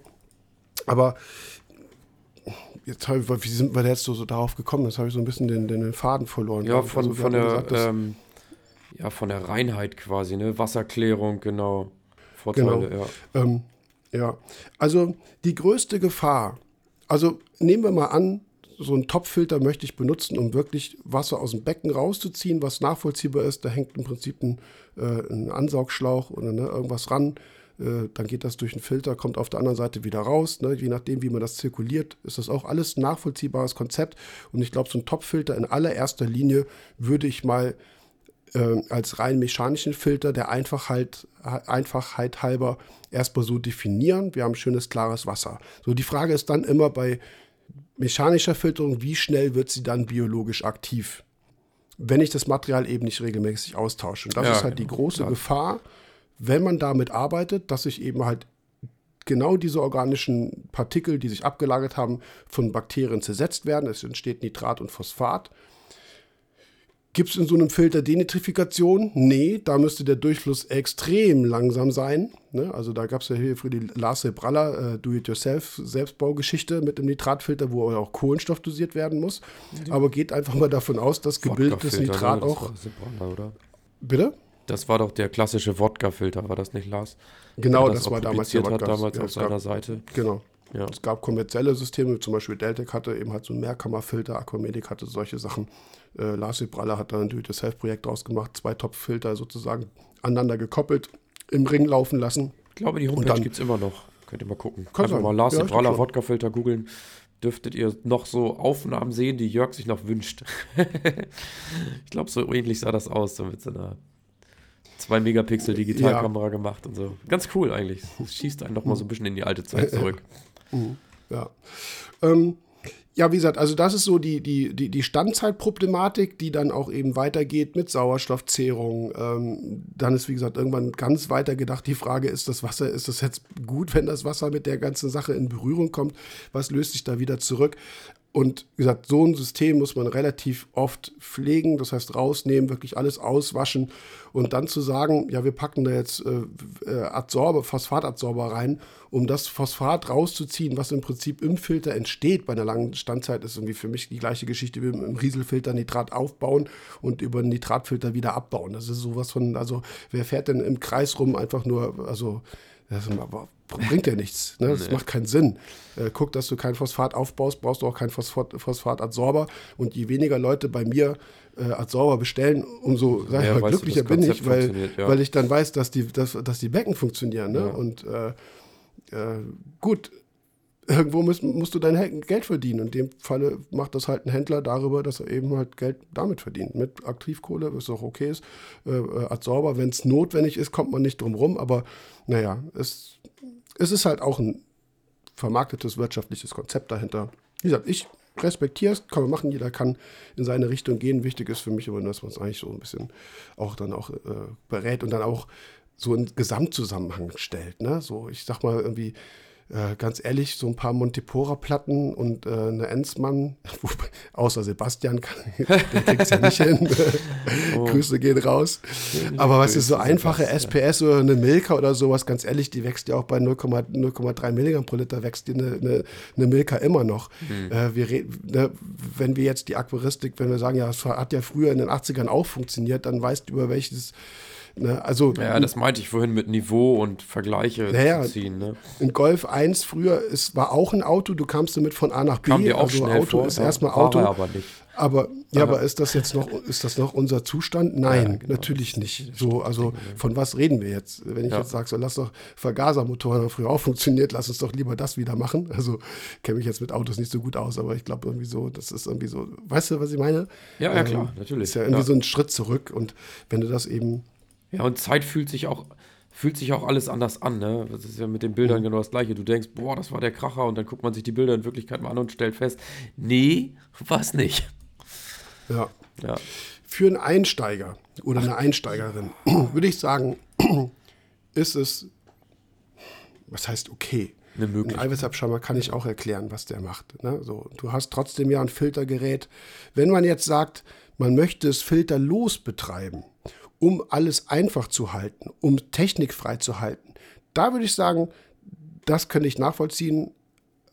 als zum Einsteiger zu sagen, du brauchst einen Abschäumer, du brauchst hier Dosieranlage, du brauchst das und das und einen Flieser und alle sagen, hä, was brauche ich, was, was, was.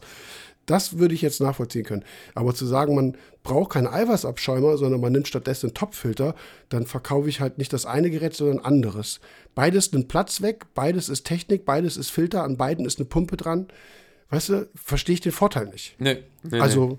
warum auch auf, auf eine Methode zurückgreifen, die, wie ich gesagt, alleine aus oxidativen und sauerstoffrelevanten Prozessen entgegenarbeitet? Also, mir erklärt sich das Konzept nicht. Wenn jemand sagt, ich will was anderes machen als alle anderen, sage ich, okay, dann äh, ist das dein Sport, ne, mach's, kein Problem. Wenn du es beraten kannst, die Kunden zufrieden sind, alles in Ordnung. Ja, Wie gesagt, ja. das, aber man sollte schon in der Lage sein, das vernünftig zu erklären und zu, und zu, zu erklären, was, was, was man so als, als Idee dahinter hat und wo vielleicht auch Limitierungen da sind. Ne? So. Und ich glaube, da haben wir jetzt lange genug drüber geredet und das äh, kam aber tatsächlich öfter schon noch in, in, in Fragen, dass sagte, kannst, kannst du mal darauf eingehen oder könnt ihr darauf mal im Podcast eingehen? Haben wir jetzt gemacht. Ja, ne? ja, ja, genau. Hm. Denke auch, ja. passt. Also wenn ihr es macht, wie gesagt, geht da jede Woche hin, macht das Ding sauber, dann äh, dann habt ihr dieses Problem mit der übermäßigen biologischen Aktivierung nicht. Ne? Und dann könnt ihr vielleicht auch Nährstoffe im Griff behalten. Ihr habt schönes, klares Wasser, das, das ist in Ordnung. Man kann an so einen Topfilter relativ easy eine UV anschließen, fand ich auch immer ganz gut. Einfach am Auslauf UV zwischenklemmen. Ne? Ist das das Thema, wo hänge ich jetzt oder wo bringe ich jetzt meine UV hin? Äh, oder wo, wo, ne, in welchem Bypass oder sowas ist, finde ich, auch beim Topfilter ein Vorteil. Hat zum Beispiel, zum Beispiel früher hier Debari auch auf der Verpackung gehabt, so als Abbildung. Wie installiere ich nur V-Anlage, hängst du hinter den Topfilter einfach in die Auslaufanleitung, also in die, ja, ja. in die Druckleitung rein. Finde ich es auch, könnte man sagen, ein Vorteil von so einem Topfilter. Äh, kannst du relativ easy eine UV ranklemmen, ohne groß zu überlegen, was mache ich sonst damit. Ja, ähm, ja aber sonst, sonst finde ich, ist, das, ist es eigentlich recht limitiert, das Konzept in, in, äh, aus meiner, meiner Sicht heraus. Ja überlege, haben wir dazu was vergessen? Nee, wir haben es ausgiebig diskutiert. Genau. So, dann würde ich sagen, äh, gehen wir mal in die, in die Richtung, wie habe ich es vorhin genannt, nicht eben minimalistisch, sondern zu viel. Maximalistisch. ja. Naja, also, oder, oder wir machen es so. Wir hatten ja eben schon gesagt, so wie der Trend so gerade ist und haben das ja auch dann in Beispielen, zum Beispiel von JS Aqua auch gezeigt, wie er Becken macht. Äh, wenn ich jetzt, das hatte ich so im Vorgespräch, hatten wir ja nicht, aber vor der Aufnahme habe ich überlegt, ich frage dich, ich gebe dir ein Budget und ich sage auch mal das Budget, ähm, du, also du, du hast kein Limit, sage ich jetzt mal. Und ich sage dir hier, ne, du kannst dir ein Becken planen, oder nimm ja. jetzt bitte, oder du nimmst dein Becken, was da steht, ja. und sozusagen, ich spendiere dir ein neues, komplettes Filtersystem. Mhm. Was würdest du jetzt, ah. Stand heute, was würdest du ähm, ja, also was wäre da drin? Du musst jetzt nicht mit Produktnamen kommen, das glaube ich, das ist, also, ne, du kannst sagen, Abschirmer so und so. Aber was würdest du jetzt verbauen? Wahrscheinlich würdest du auch sagen, ja, das, was jetzt drin ist, kann ja, auch sein. Ja, tatsächlich, ich bin sehr dazu geneigt. Ja. Ich würde, ja, wegen der Bequemlichkeit könnte ich mir vorstellen, ich baue mir einen Fließer ein. Mhm. Aber ansonsten will ich nicht viel ändern. Ich habe ja so viel durch schon, ne? Ich habe ja auch Produkte drin gehabt, die halt deutlich teurer waren. Da bin ich teilweise wieder von zurückgegangen weil die mir halt zu viel rausgezogen haben, so, ne, wo ich dann mhm. dazu komme. Äh, da haben wir auch schon mal drüber gesprochen, aber das ist auch ein Thema für heute. Also angepasste Technik ist mir viel wichtiger als eben, ja, ähm, Big is better, so, ne? So von dem Prinzip. Nee, ich glaube, ich würde tatsächlich mhm. nicht viel ändern. Ich würde es so, so wie es ist, ist es ganz gut. Es passt halt so. Und das ist so ein, sowieso ein Konzept, wo ich immer wieder sage, äh, ja, guckt sowieso, das, das muss passen halt, ne? Das ist das aller, allerwichtigste. Es bringt euch nichts, die teuersten Produkte zu, drin zu haben oder die größten oder die besten, sondern das muss immer mhm. aufs System passen. Was sollte ich ändern, wenn ich sage, ey, ich, ich komme super gerade klar mit meinem Becken? Was, was soll ich da dann ja. ändern? Ja, ja, stimmt. Fällt mir nichts ein. Wie gesagt, außer eben der Bequemlichkeit halber die mechanische Filterung, klare Sache, was ich gerade angesprochen habe, ähm, dann zu sagen, ja, statt mein, äh, wie ihr das halt eben aus dem Video noch kennt, ähm, ich tausche regelmäßig meinen ähm, mein Orchideenbecher, würde ich halt sagen, okay, ich setze einen Fließer ein. So, das ist das Einzige, mhm. was mir einfällt. Wo ich halt wirklich sagen würde, okay, mhm. Äh, mhm. wenn du sagst, gönn dir, dann würde ich da vielleicht zurückgreifen, aber ansonsten. Ja, man kann ja, man, man kann natürlich sagen, ich mache schicker, ich mache noch ein bisschen LED rein und ne, was auch immer. Aber darum geht es jetzt nicht, sondern wirklich tatsächlich rein funktionell, konzeptionell äh, ist das, ja, Naja, Flieser wahrscheinlich, ne? So. ja, Aber genau, wie äh, gesagt, wegen der Bequemlichkeit, ne? Nicht wegen. Ich, ich habe gerade einen Gedanken. Ich muss ihn auch sofort loswerden, bevor ich es vergesse, weil ich finde es wichtig. Kannst du mich bitte am Freitag daran erinnern, äh, ich gebe dir jetzt Stichworte, das Aquarium-Heft, ne? Das Aquarium. ja, Und dann ähm, ähm, Technikbecken Produkt des Jahres. Da musst du mich am Freitag dran erinnern. das Aquarium Weil das will ich äh, des Jahres. Ja, ja, da will ich das will ich in, äh, es gab früher, es gab ein Heft, das hieß Das Aquarium von Birgit Schmettkamp Verlag, BSV Verlag. Ja. Gibt es alles nicht mehr. Ich habe die Hefte alle.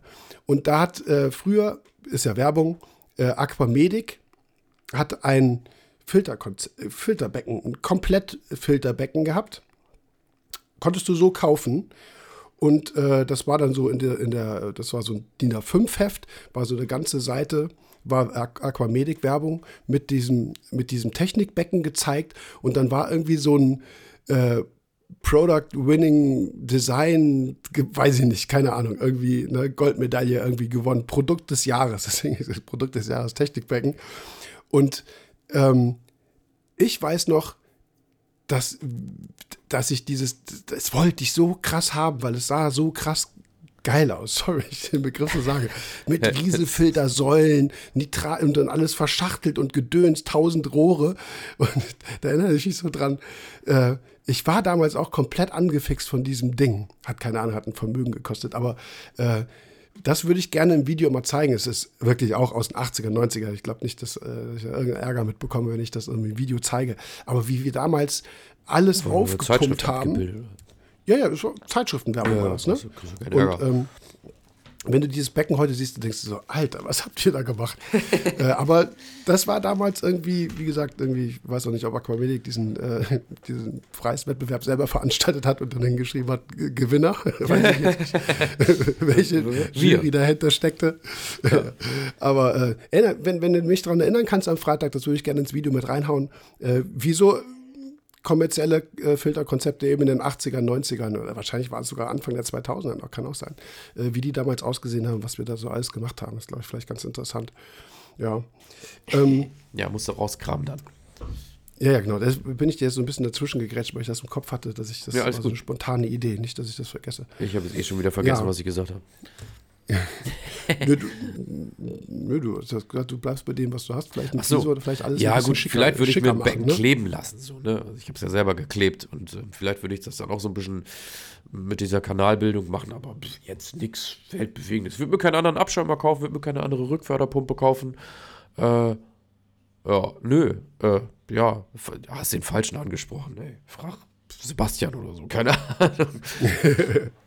ja. Ähm, ja, äh, Rückförderpumpe ist noch ein Stichwort. Haben wir aber eine eigene Folge drüber. Ich glaube, das Thema Rückförderung hatten wir auch mit der Technikbeckenkonstruktion Mit der- ja, und genau, Stichwort und der- Verrohrung. Ähm, ja, mit der Rückfördermenge und so. In letzter Zeit ist es mir auch nochmal aufgefallen, gerade auch in einigen Becken, die äh, groß sind, wo die Technik im Keller ist, wo man nachvollziehen kann, okay, ihr habt jetzt tatsächlich eine gewisse Steighöhe, sagen wir jetzt mal 2 Meter, 2,50 Meter. Du musst ja schon mit einem großen Kaliber ankommen. Und dann erlebe ich das, oder hab, was heißt erlebe ich, habe ich in vielen Fällen gesehen, dass sich Leute die Pumpe gerade so auswählen, dass sie zum Beispiel so gerade aufs Zweifache kommen. Das ist aber dann bei der niegelnagelneuen Pumpe, bei der niegelnagelneuen sauberen Verrohrung. Jo, jo, Und da habe ich jetzt schon ein paar Mal auch äh, im Forum bei mir oder auch, äh, son- oder auch in der Mailberatung gesagt, ey, pass auf, ja, das Zweifache solltest du haben. Ähm, aber denk dran, die Pumpe verdreckt, die verschl verschleißt. Irgendwann ist ein Läufer, hat auch mal eine Macke, eine Kerbe Ja. und, und dreht nicht mehr so schnell. Und vor allem die Verrohrung, äh, die, die Druckleitung setzt sich immens zu. Das heißt, das heißt, nach einem halben, dreiviertel Jahr äh, wirst du wieder auslittern und du hast nicht mehr zweifach, sondern vielleicht nur noch anderthalbfach und vielleicht im schlechtesten Falle einfach. Und ganz ehrlich, komplexer eben, ne? bist du, Das ist super wichtig. bist du der Meinung, oder, nee, pass auf, ich stelle die Frage anders. Was glaubst du von 100 Aquarianern, wie viele Leute haben wirklich das Durchflussvolumen, was sie denken zu haben? Oh, das sind äh, wenige. Faktische Zahlen kann ich ja nicht geben. Nee, aber es mal so rein, oft. also jetzt mal so prozentual gesehen, was meinst du? Wenn 100 Stück da sind, wie viele Leute haben wirklich faktisch das Durchflussvolumen, was sie denken, was sie haben? äh, reduzieren wir es mal so und so viel auf 10, Nee, würde ich sagen. Wird ja, Ja, ist ja egal. Nicht so Prozent, ist ja egal. Einer von zehn ist äh, genau wie zehn von 100. Äh, nicht das, also ich würde sagen, vielleicht ein oder zwei von zehn. Also sagen wir, Echt? Ja, okay. Ja, da wärst du bei 10 oder 20 Prozent, glaube ich, im Leben nicht dran. Die, die tatsächlich faktisch wissen, wie ihr Durchflussvolumen Nee, ist, meinst du? nee, nee. Nicht, ja, Sondern? genau. Die wissen, nein, nicht die wissen, was ihr Durchflussvolumen ist, sondern die, die das Durchflussvolumen haben, was sie denken zu haben. Ja, sage ich ja. Vielleicht einer von zehn oder zwei von zehn. Die haben das, was sie denken. Ja, okay. Und die anderen acht denken, sie haben mehr und haben aber weniger. Ja, genau. Und da, ich glaube, da sind wir eher so bei 3 bis 4 Prozent. Ganz ehrlich. Also noch, also noch viel, weniger, meinst Viel, viel weniger, ja. du? Achso, deswegen kamst du mit den 100 an. Ja, genau, deswegen Okay. kann ich mit 100, weil das sind so, ne, du Ja, sprichst ja, schwierig. gerade im Ja, ja, ich was, ja, ja. Und ich bin mir ziemlich sicher, weil ich zum Beispiel auch mega viel gerechnet habe, hab versucht es zu optimieren, habe Okay. ich ja auch erzählt, ne. Also ich habe da so äh, minimalistisch mit Bögen und äh, Winkeln gearbeitet und tatsächlich ja sogar mit Mhm. Schläuchen und so. Und was dann nachher im Endeffekt bei rausgekommen ist, hat mich so bös überrascht, dass ich mir ziemlich Mhm. sicher bin. Jetzt zum Beispiel äh, im aktuellen Video von äh, Jonas und Izzy ist ja auch deutlich geworden, äh, da kommt ja gar nichts mehr oben raus, obwohl das eine ziemlich große Pumpe ist. Und wenn ich mir dann Mhm. so die ganzen Becken angucke, glaube ich, dass wir in der Aquaristik ähm, ganz andere Werte haben, Ja. als, von denen wir, wir, als von denen wir sprechen und meinen zu haben. Das meine ich eben damit. Ja. Ne? Nicht zum Wissen, was wir haben, sondern wirklich, der eine sagt, ey, ich habe eine Pumpe ausgerechnet, so und so, ich habe mir eine Verlustrate von 30% eingerechnet und ich würde sagen, äh, Entschuldigung, die Verlustrate ist dann statt, das ist jetzt eine fiktive Zahl, so, ne, die, die da einfach mal so ausgedacht ist, ähm, statt 30 sind das 60% Verlustrate. Also das, da bin ich mir ziemlich sicher, dass da, wenn wir jetzt spaßeshalber losfahren würden und, und keine Ahnung, zehn Becken betrachten würden, bin ich mir ziemlich sicher, das ist gruselig erschreckend, was da im Endeffekt bei rauskommt, was die Durchflussrate angeht. Ja, ich habe das Video auch gesehen bei Izzy. Das ist auch nicht bei JS Aqua auf dem Kanal, sondern bei Izzy auf dem Kanal. Ja, das kann sogar halt, sein. Äh, ja, ja, der hatte eine Jonas zu Besuch. Aber äh, ja, die Passage ist ganz interessant. Da geht es auch noch weiter, nämlich eine andere Fehlerquelle, dass in dem Falle bei Izzy, glaube ich, auch die Ablaufleitung zu dünn ist. Stimmt, Ähm, ja, ja, genau. ich glaub, Das- der hat bei den- bei den höher 1400, drehen, weil das Beckenwasser Ja, ja, steigt. weil, ne? irgendwie so. 32er Ablaufverrohung ist. Aber irgendwas war da eh komisch. Ich habe es auch nicht ganz gerafft. Und ich glaube, Jonas stand da auch so, irgendwas stimmt hier nicht. Er sagt, es kann eigentlich gar nicht hinkommen. Und das ist genau nee, nee, das, was irgendwie ich meinte. passten da die Zahlen, genau, nicht so zusammen. Ja, und das ist das, was ich glaube ich ganz oft, also ge gefühlt würde ich sagen, kommt das sehr oft vor, dass die Leute sagen, nee, eigentlich kann das nicht angehen. Und genauso stand Jonas ja auch da. Das kann eigentlich nicht sein. Und das habe ich ganz oft erlebt. Also wie gesagt, bei mir auch nagelneue Pumpe. Wie gesagt, so minimalistisch wie möglich gearbeitet und nachher festgestellt, so, äh, die Pumpe macht 5000 Liter und da kommen noch 300 raus. Was ist hier los? 400 sind es ja noch. Ja, ja. Ne? Und da sind auch, ich bin kein großer Freund von Bypassen. Ja, also Sebastian Ja, hat ja, in, der, okay. in der letzten, vorletzten Folge auch gesagt, so ja, auch um Energie zu sparen, ne, dann habt ihr eine große Rückförderpumpe, dann macht ihr Bypässe. Ich stehe mit Bypassen ein bisschen auf Kriegsfuß. Also ihr seht auch nach, dann bei meinem Becken, ich habe sowas nicht. Ne? Ich habe eine Druckleitung, also ich habe eine Rückförderpumpe, die macht nichts anderes, als von unten nach oben durch eine Leitung zu, äh, zu, äh, zu pusten. Ja. Und dann habe ich eine, eine, eine separate kleine Pumpe. Und die Idee geht ja, Energieeinsparnis. Aber dann habe ich für mich immer noch lieber diese kleine Pumpe, die, äh, wo, wo es durch die UV geht. An der UV ist eine Reihe geschaltet, der, Fließ, äh, der, der Wirbelbettfilter, wo ich eben Kohle äh, dann drin habe. Und äh, das ist mir so als Konzept irgendwie lieber, weil was ich da auch schon an Bypassverrohrung gesehen habe, wo ich auch dachte, so, Alter, da kommt nichts mehr an. Und das, das ist, deswegen kam ich auch, habe ich das mit Easy auch nochmal erwähnt. Das ist nämlich eine coole Sequenz, wo Jonas den Kugelhahn ausbaut, ähm, in der Bypassleitung ja, ja, genau. zu, glaube ich, UV.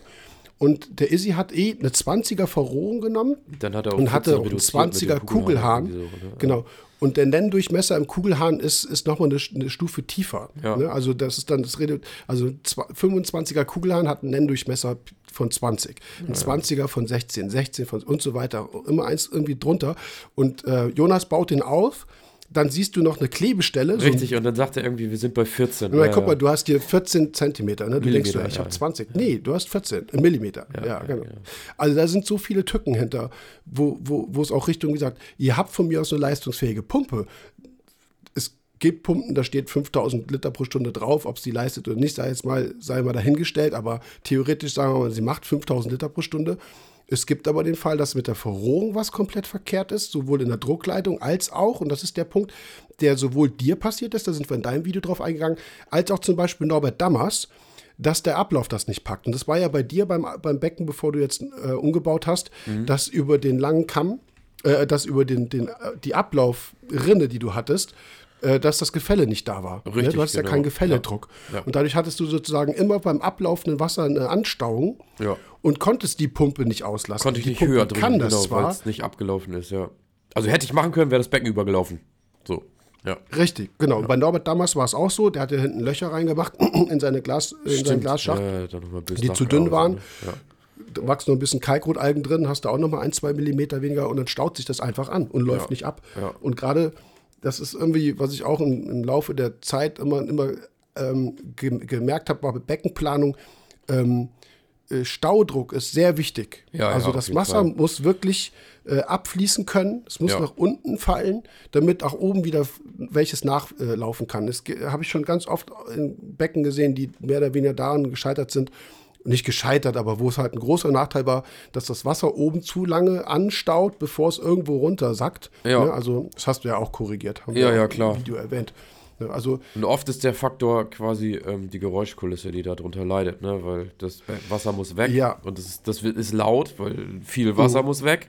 Ne? Wir sprechen da ja in der Regel irgendwie von ein paar tausend Liter. Ähm, und äh, das genau, äh, macht halt Krach halt, ne? finden, das will ne? man reduzieren ja. und darunter leidet mhm. natürlich dann der Abfluss, logischerweise. Ne? Ja. Ja. ja, aber wenn du halt, äh, ich formuliere es mal so, wenn du willst, dass Wasser ins Filterbecken reinkommt, dann schick's auch bitte dahin. Ja, also, genau. ja, ja. So, äh, von der Funktionalität ist das halt eben halt ein wichtiges Kriterium, wie du das dann nachher wieder dann geräuschfrei bekommst. Gut, gibt es ja ne, andere Geschichte, klar. Verschiedene Ideen ja, ne, mit, mit Anstauen und, und hier, äh, wie heißt der? Ähm, Doso, meinst Doso, mhm. ne, zum Beispiel, wie auch immer.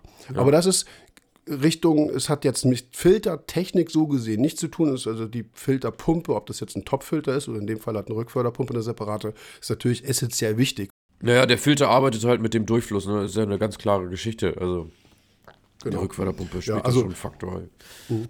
Aber da sind wir drauf eingegangen, aber es kommen, wie gesagt, auch in neuen Becken, die jetzt äh, auch auf YouTube oder auf überhaupt in Social Media erscheinen, gibt es immer mal wieder halt diese Fälle, wie du auch sagtest, dass Leute denken, sie haben das Dreifache oder das Zweifache äh, pro Stunde und am Ende kommt vielleicht mit Ach und Krach das Einfache raus. Ne? Ja, ja. So, das ist, deswegen erwähnen wir das nochmal. Ja.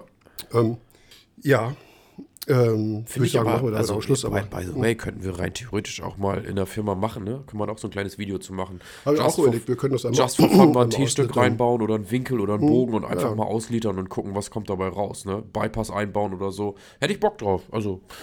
Ja, können wir machen. Ja. ja. Müssen wir nur leise sein, dass irgendwer vor uns macht. Wer macht das? Dass es einer vor uns macht? Ja, wir, so. wir müssen auch, auch ein bisschen ja, Vorreiter wir, sein mit solchen wir, wir machen es. Freitag ist Podcast Freitag und äh, das Video kommt im Idealfall, Samstag wenn ich es äh, hinkriege, was ich hoffe, ja 0 Uhr Samstagnacht. Ah, ja, ja. Ich schiebe jetzt immer übrigens als Info alles immer 0 Uhr raus, weil ich beim Podcast auch ein paar ähm, Mails bekommen hat, dass einer sagte, ey, ich habe Nachtschicht. Äh, und nach der Nachtschicht wäre es cool, wenn ich nach Hause fahre. Also entweder ich höre es in der Nachtschicht oder ich setze mich morgens ins Auto und fahre mal eine Stunde nach Hause, morgens um sechs, und kann den Podcast hören. Das wäre doch ganz, könnt ihr das nicht? Ich dachte, ja, warum nicht? Ja, ihr könnt auch eine Woche warten. Freitag. können Sie das immer aktuell hören. Ich glaube, ja. das war keine Option. Nein, ich glaube auch. Aber ich glaube auch, ihr könnt einfach dem Jörg fünf, sechs Nachrichten schicken und dann macht er das schon. Das passt schon. Ja, also ab einer gewissen äh, statistischen äh, Häufung nehme ich das Thema auch ernst. genau. Dann können wir in der Firma auf ihn einreden, wie wir wollen. Sobald ihr die Fragen stellt, wird das umgesetzt. Das ist schon okay. Das ist gut so. So, also guckt nach einer vernünftigen Rückförderpumpe. Äh, denkt dran, dass ihr bei der Verrohrung alles richtig machen müsst, sowohl Druckleitung als auch Ablaufleitung. Denkt dran, dass sich das Ganze irgendwann zusetzt. Biofilme, sonst was, Schwämme, irgendwas wird da drin wachsen. Das heißt, ihr habt auf Dauer, das ist jetzt auch wieder so eine, so eine geschätzte Zahl, was würdest du sagen? 25 bis 30 Prozent Leistungsverlust so innerhalb vom ersten Jahr. Ist schon ist krass. gar nicht mal so. Nee, ist nicht so unrealistisch, glaube ich. Ich weiß gar nicht, ob ich das erste Jahr nehmen würde. Ich glaube sogar, keine Ahnung, nach Neuaufbau, ne? nach den ersten drei, vier Monaten. Also, da würde ich, wäre ich echt mal. Also, aber keine Ahnung, auch das wäre so ein Ding, ey, würde ich total gerne mal ausprobieren. Und je kürzer eben halt Leitungen sind, umso weniger ähm, Ja. macht das Ärger. Ne? Also Ja, wenn ja, ihr sehr komplex verrohrt und hinten rum und hier nochmal und da nochmal, ihr, ihr habt diesen Wandwiderstand, der an sich ja schon da ist. Ja. Aber der, wird, der multipliziert sich halt nochmal mit einem Faktor X, was den Verschmutzungszustand angeht. Und das müsst ihr auf jeden Fall. Also arbeitet gerne mit äh, größer dimensionierten Pumpen, die ihr eher runterregelt und haltet euch nach oben doch eine ganze Menge Platz frei. Und äh, mit dem, was, also in dem Zusammenhang können wir jetzt das Ganze auf einen Abschäumer mal umschwenken, weil es ganz gut passt. Da macht das nicht unbedingt. Und das steht in den, äh, da haben wir auch vor ein, zwei Tagen drüber gesprochen. Da haben wir äh, in den Sangokai-Empfehlungen mein, ich glaube, mit eins der ersten Kapitel, was ich überhaupt geschrieben habe, also das ist auch schon sechs, sieben, acht Jahre her, wo ich auf diesen, in Anführungsstrichen, Missstand hingewiesen habe, dass wir früher immer sagten, aufgrund der hohen Nährstoffproblematiken, die wir hatten, nimm lieber eine Nummer größer. Ja, beim Abschirm. Ja. Kennst du bestimmt auch noch, Klar. du bist ja aus der gleichen Zeit. Ja. Das macht bitte nicht mehr. Nee. Also, wie gesagt, jetzt nehmt euch wieder so ein, äh, so ein, so ein Trendbecken mit, ähm, mit äh, nimm, nimm, muss ja nicht Epo-Reef sein, aber irgendwas locker gestaltetes, irgendwelche Äste, ein bisschen Keramik hier, überall kommt alles luftig, ihr habt keinen Mulm, kein Detritus, ihr habt vielleicht einen Flieser plus Eiweißabschäumer. Ihr, also das Letzte, was ihr braucht, ist einen überdimensionierten Abschäumer. Ja. Weil der zieht euch übelst alles raus. Ja. Da gibt es auch die Kopplung mit dem, Effe ich nenne es immer effektives Durchflussvolumen. Deswegen habe ich auch gesagt, effektiv. Ne? Ich hätte ja nicht nur Durchflussvolumen, sondern bei mir sagen, ja, ja, genau. Das, einfach um darauf hinzuweisen, dass da zwischen Brutto und Netto ein Unterschied ist. Ne? Also, genau. dass man wirklich sagt, was ist jetzt tatsächlich faktisch real, ne? effektiv Ja, da. Ganz genau. genau. Deswegen habe ich es effektives Durchflussvolumen äh, genannt, darauf hinzuweisen, dass man es wirklich messen sollte. Und ähm, je mehr Wasser ihr dem Abschirmer zuschickt, umso stärker wird er arbeiten, bis zu dem Zustand, wo er natürlich ausgelastet ist. Wenn, Ja. die, wenn die Abschirmerpumpe 2000 Liter pro Stunde ansaugt, dann tut sie das auch und nicht mehr. Das heißt, wenn ihr dann 3000 Liter vorbeischickt, dann gehen 1000 ungefiltert wieder ins Becken und äh, der Abschirmer ist eben ausgelastet, ob mit dem zweifachen, dreifachen, fünffachen, zehnfachen, der wird dann nichts mehr anderes tun. Aber in der Nährstoffmangelsituation könnt ihr diesen, dieses effektive Durchflussvolumen reduzieren, zum Beispiel auf das anderthalbfache, vielleicht sogar auf das Einfache. Drunter würde ich nicht gehen. Also einmal die Stunde würde ich das Wasser durch einen Filter schicken, weil wir auch noch andere Filteraufgaben haben. Sei es jetzt zum Beispiel eine mechanische Filterung, Kohle, UV, was auch immer. Aber ähm, das ist, eine, ist so eine Modulationsgröße, die wir auf jeden Fall haben, dass man sagt, äh, weniger, also den Abschirmer weniger auslasten und ich drehe das dann auch im Kopf rum und sage, die Verweilzeit für Nährstoffe im Wasser verlängern. Ne, ist ja der Umkehrschluss davon. Also ich laste den Abschirmer nicht mehr so stark aus, gebe ihm weniger Wasser. In der Folge bleibt eben entsprechend mehr im Becken über, ne, was die Korallen dann für eine gewisse Zeit aufnehmen können, bevor es halt dann doch im Filter landet. Ja. Ja, also, ähm, aber die eigentliche Krux, also das ist, wie gesagt, eine Stellgröße, die ihr nutzen könnt. Aber sehr, sehr wichtig ist diese, dieses nicht mehr überdimensionieren von Abschäumern. Und früher war immer die Idee, äh, du nimmst dir eine Nummer größer, weil ich kriege ja auch irgendwann mal ein größeres Becken. Und die, die, die haben nie funktioniert. Das ist ständig nur Nährstoffmangel. Dann haben sie den Abschirmer runtergeregelt, dann passierte dann nichts mehr. Dann hat er nicht Das mehr gearbeitet und solche Auch, Geschichten. genau, Ne? genau. Aber Und jetzt dann machst ja du einen auch anderen noch, Puff, viele- Nährstoffe wieder runter. Ich habe, ja, es gibt so viele Beckenbeispiele, wo ich sage so, ey, Leute, setzt euch mit dem Abschirm mal auseinander, dann arbeitet er nicht, schäumt nicht ab oder, ne, weil eben andere Faktoren auch schon optimiert wurden, wie unter anderem Fließer, hoher Korallenbesatz, wenig Gestaltungsmaterial. All solche Geschichten führen ja eigentlich eher dazu, dass äh, die, die Abschirmerkapazität noch mal weiter zu reduzieren. Ne? Also dann sogar nicht nur zu sagen, so, okay, wir, wir gucken jetzt, dass wir den standardmäßig einsetzen und nicht verdoppeln, sondern man müsste ja eigentlich sagen, okay, der Faktor verringert sich noch weiter durch eben alle anderen Faktoren. Kein Bodengrund, ne? weniger Fischbesatz und, und, Genau. und da kommt so viel zu, was sich über die Zeit in der Entwicklung in der Aquaristik geändert hat, wo wir wirklich sagen könnten, ja, oder wo ich sagen würde, hier und da brauchst du abschirmertechnisch echt, ähm, weiß ich nicht, nur noch 40, 30, 40 Prozent der Leistung wie vor, keine Ahnung, sage ich einfach mal zehn Jahren oder so. Ne? Das, sind, das sind Welten geworden, finde ich. Also Ja. das ist schon schwierig. Und das, was ich in letzter Zeit oder in den letzten Jahren gerade bei so, äh, ich sag's mal, Agropora-Becken oder so ähm, gesehen habe oder auch L stark besetzte LPS-Becken, wo ich wirklich sagen wollte, würde so, uiuiui, also äh, was du schon sagst, die haben einen riesengroßen oder verhältnismäßig großen Abschirmer geplant, vielleicht auch so ein bisschen für ich will, will, ja jetzt niemandem zu nahe treten, aber so einen dicken Royal Exclusive Abschirmer drin zu haben, mhm. ist auch irgendwie schon ein bisschen dicke Hose, so, ne? Das Ding hat zweieinhalbtausend gekostet und so, das muss auch was bringen. Das tut's auch, mhm. aber es zieht euch halt einfach mal alles weg, was so da ist und das führt zu Problemen. Und das angepasst zu haben, ist viel, viel entspannter, als ähm, ja, das Gaspedal ständig durchgetreten zu haben, so, ne? Ja. Was ja. wir, ähm, also die, die, äh, die Entwicklung der Abschirmer war auch wirklich ganz interessant. Ihr könnt, also alle, die jetzt wirklich jüngeren Jahrganges, äh, jüngeren Jahrganges sind und die auch vielleicht jetzt erst mit Aquaristik anfangen, ihr könnt das nicht nachvollziehen. Also, das ist kein Vorwurf. Also, ist einfach eine Zeit, die ihr nicht mitgemacht habt. Woher, soll's, woher sollt ihr das wissen?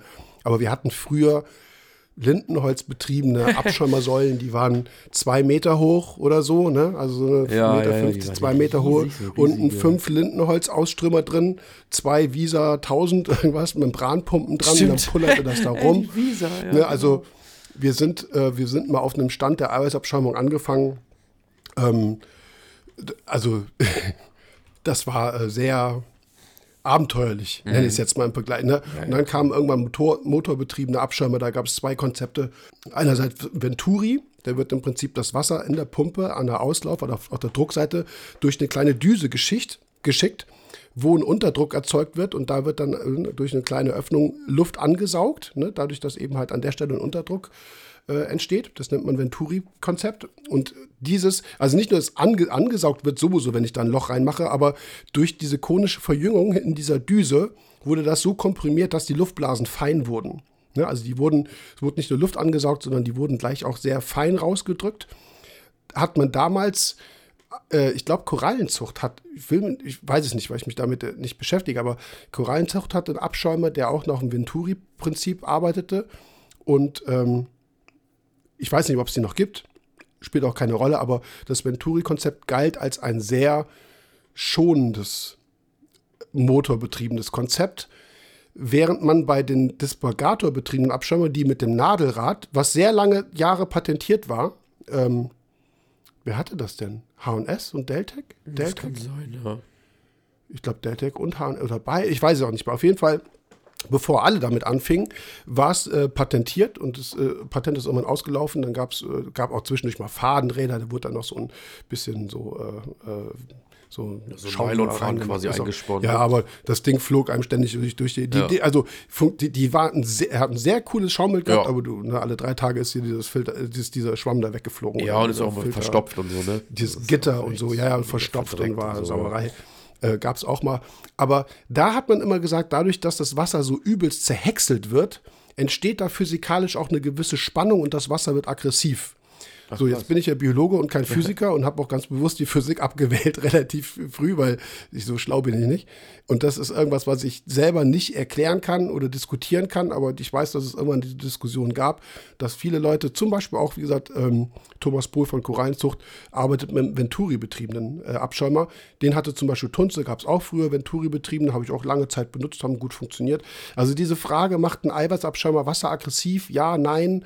Wurde man eine Zeit lang äh, äh, sehr stark diskutiert, ist irgendwie abgeflaut. Ich glaube, keiner kam auf irgendein Ergebnis tatsächlich. Würde ich mal so aus der Vergangenheit rekapitulieren, dass das so war. Äh, und man dann aufgehört hat, darüber zu reden, weil was, welchen Nutzen hat es.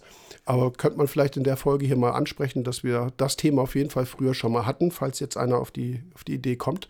Aber wie gesagt, zwischen Luftbetrieben, dann vielleicht Venturi und eben jetzt äh, mittlerweile fast nur noch Dispergator, da hat sich schon so krass viel getan. Ne? Das ist äh, schon heftig. Ja. Ja. Hat doch äh, Spaß gemacht.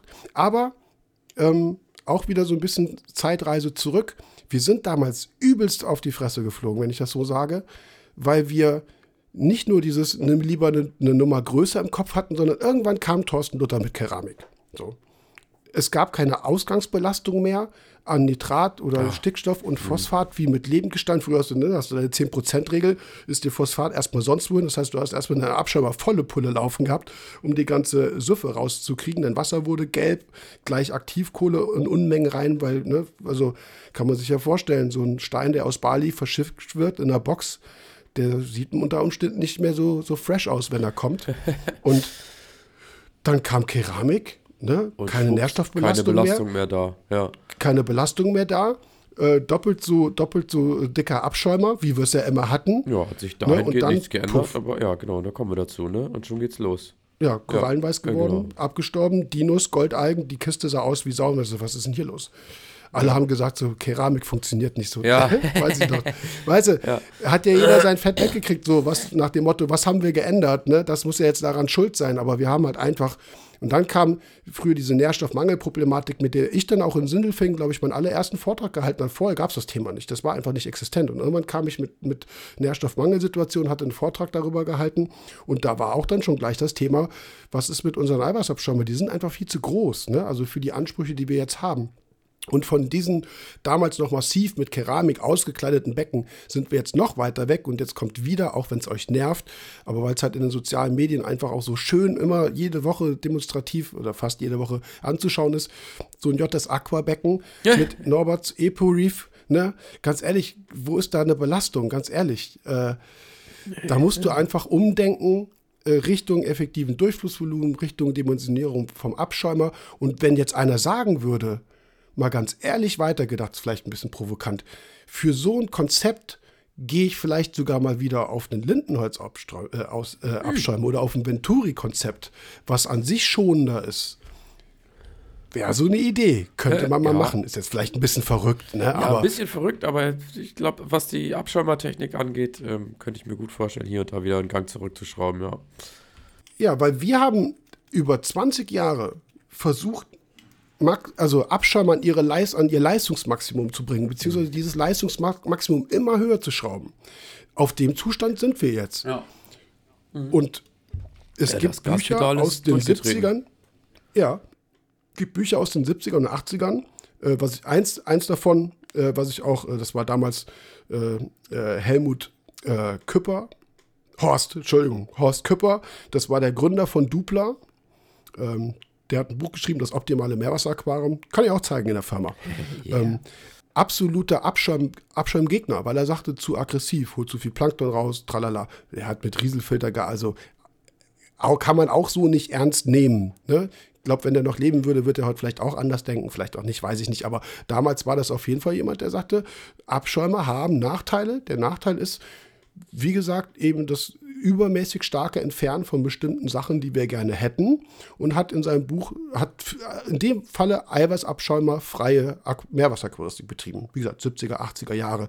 Äh, Das Buch ist mehr oder weniger ein Dupla-Katalog. Ne? Also ist äh, überall Dupla hier, Dupla da, alles nur von Dupla gezeigt. Aber nur, um das auch mal klar zu machen. Also es gab damals schon Kritiker äh, von Abschäumern, ähm, aber nichtsdestotrotz, der Trend ging dahin, maximale Abschäumleistung, da sind wir jetzt und im Umkehrschluss kann man mal überlegen, mal wieder einen schonenderen Abschäumer Mal zu konzipieren. ja. ich weiß nicht, ob ich jetzt Bock habe wieder auf eine rüttelnde und brummende und ruckelnde Membranpumpe im Unterschrank. Ganz ehrlich nicht. Aber vielleicht Aber ein bisschen gesagt- runterdimensionieren, so, ne? Einfach zu sagen, so, okay, genau, alles klar. runterdimensionieren. Ich betrachte das mal aus einem anderen Blickwinkel, ja. Ja, Ja. vielleicht, wie gesagt, alleine dieses Stichwort Venturi nochmal reinzubringen, mit Venturi-Düsen zu arbeiten, nicht mit äh, zerhexenden Nadelrädern. Wie gesagt, ist, ist jetzt vielleicht, ja, ganz coole Idee. Also ne, einfach auch mal vielleicht Ja. für alle Hersteller, die da involviert sind oder wie auch immer, äh, einfach mal zu sagen, lass uns doch mal in Richtung Abschirm ein bisschen zurückschrauben. Weil ähm, brauchen wir nicht mehr. Brauchen wir nicht mehr in dem Sinne. Die Vorteile, Redoxpotenzial, hohes Sauerstoffniveau und so weiter, haben wir drüber schon gesprochen im Vergleich zum Topfilter. Ähm, es gibt auch immer natürlich, wenn du siehst, was da alles rausgeholt wird, auch an Trübstoffen und so. Ne? Also das sind natürlich auch Dinge, die da es passieren. Also wie gesagt, ich bin Abschäumer-Fan. Ich arbeite auch ger super gerne und immer mit Abschäumern. Aber wenn sie ein bisschen weniger leistungsfähig sind, wird mir das nicht schaden. Gegenteil. Nö, m, äh, vielen nicht. Also ich sage ja gerade heutzutage auch Einsteiger, Nährstoffmangelsituationen sind ja eher die Problematik, als dass die Leute zu viel haben. Ne? Ja, genau. Und da spielt der Abschäumer mit Sicherheit eine Rolle. Ja. Mhm. Das ist, wie gesagt, ein wichtiges Konzept und gerade mit Nährstoffmangelsituationen im Beckenstart ähm, ist das ein Punkt, da müsst ihr halt ein bisschen gucken und versucht eure Stellgrößen, wie gesagt, mit dem Durchflussvolumen äh, auch so ein bisschen anzupassen. Denkt daran, dass ihr eben nicht nur einen Abschirmer runterregeln könnt, sondern auch das Durchflussvolumen zum Abschirmer hin ein bisschen runterregeln könnt. Aber ich würde sagen, Thema Abschirm, sollte ich noch erklären, wie ein Abschirmer funktioniert, sagtest ja, du. Ja. Es gibt, es gibt Kapitel ähm, und ich ähm, bin großer Bewunderer von Armin Glaser in bestimmten Bereichen als Chemiker, als auch physikalisch ausgebildeter Chemiker. Äh, hatte ich schon mal gesagt, dass es gibt kein besseres Kapitel über Aktivkohle, deswegen habe ich nie eins geschrieben, als das von Armin Glaser in dem Buch and äh, Paste, Meerwasserchemie. Bitte? Ich sag, da musst du vielleicht nochmal Copy and Paste in deinem Essay A bis Z machen, oder hast, du- da hast du da was drin? Nein. Nee.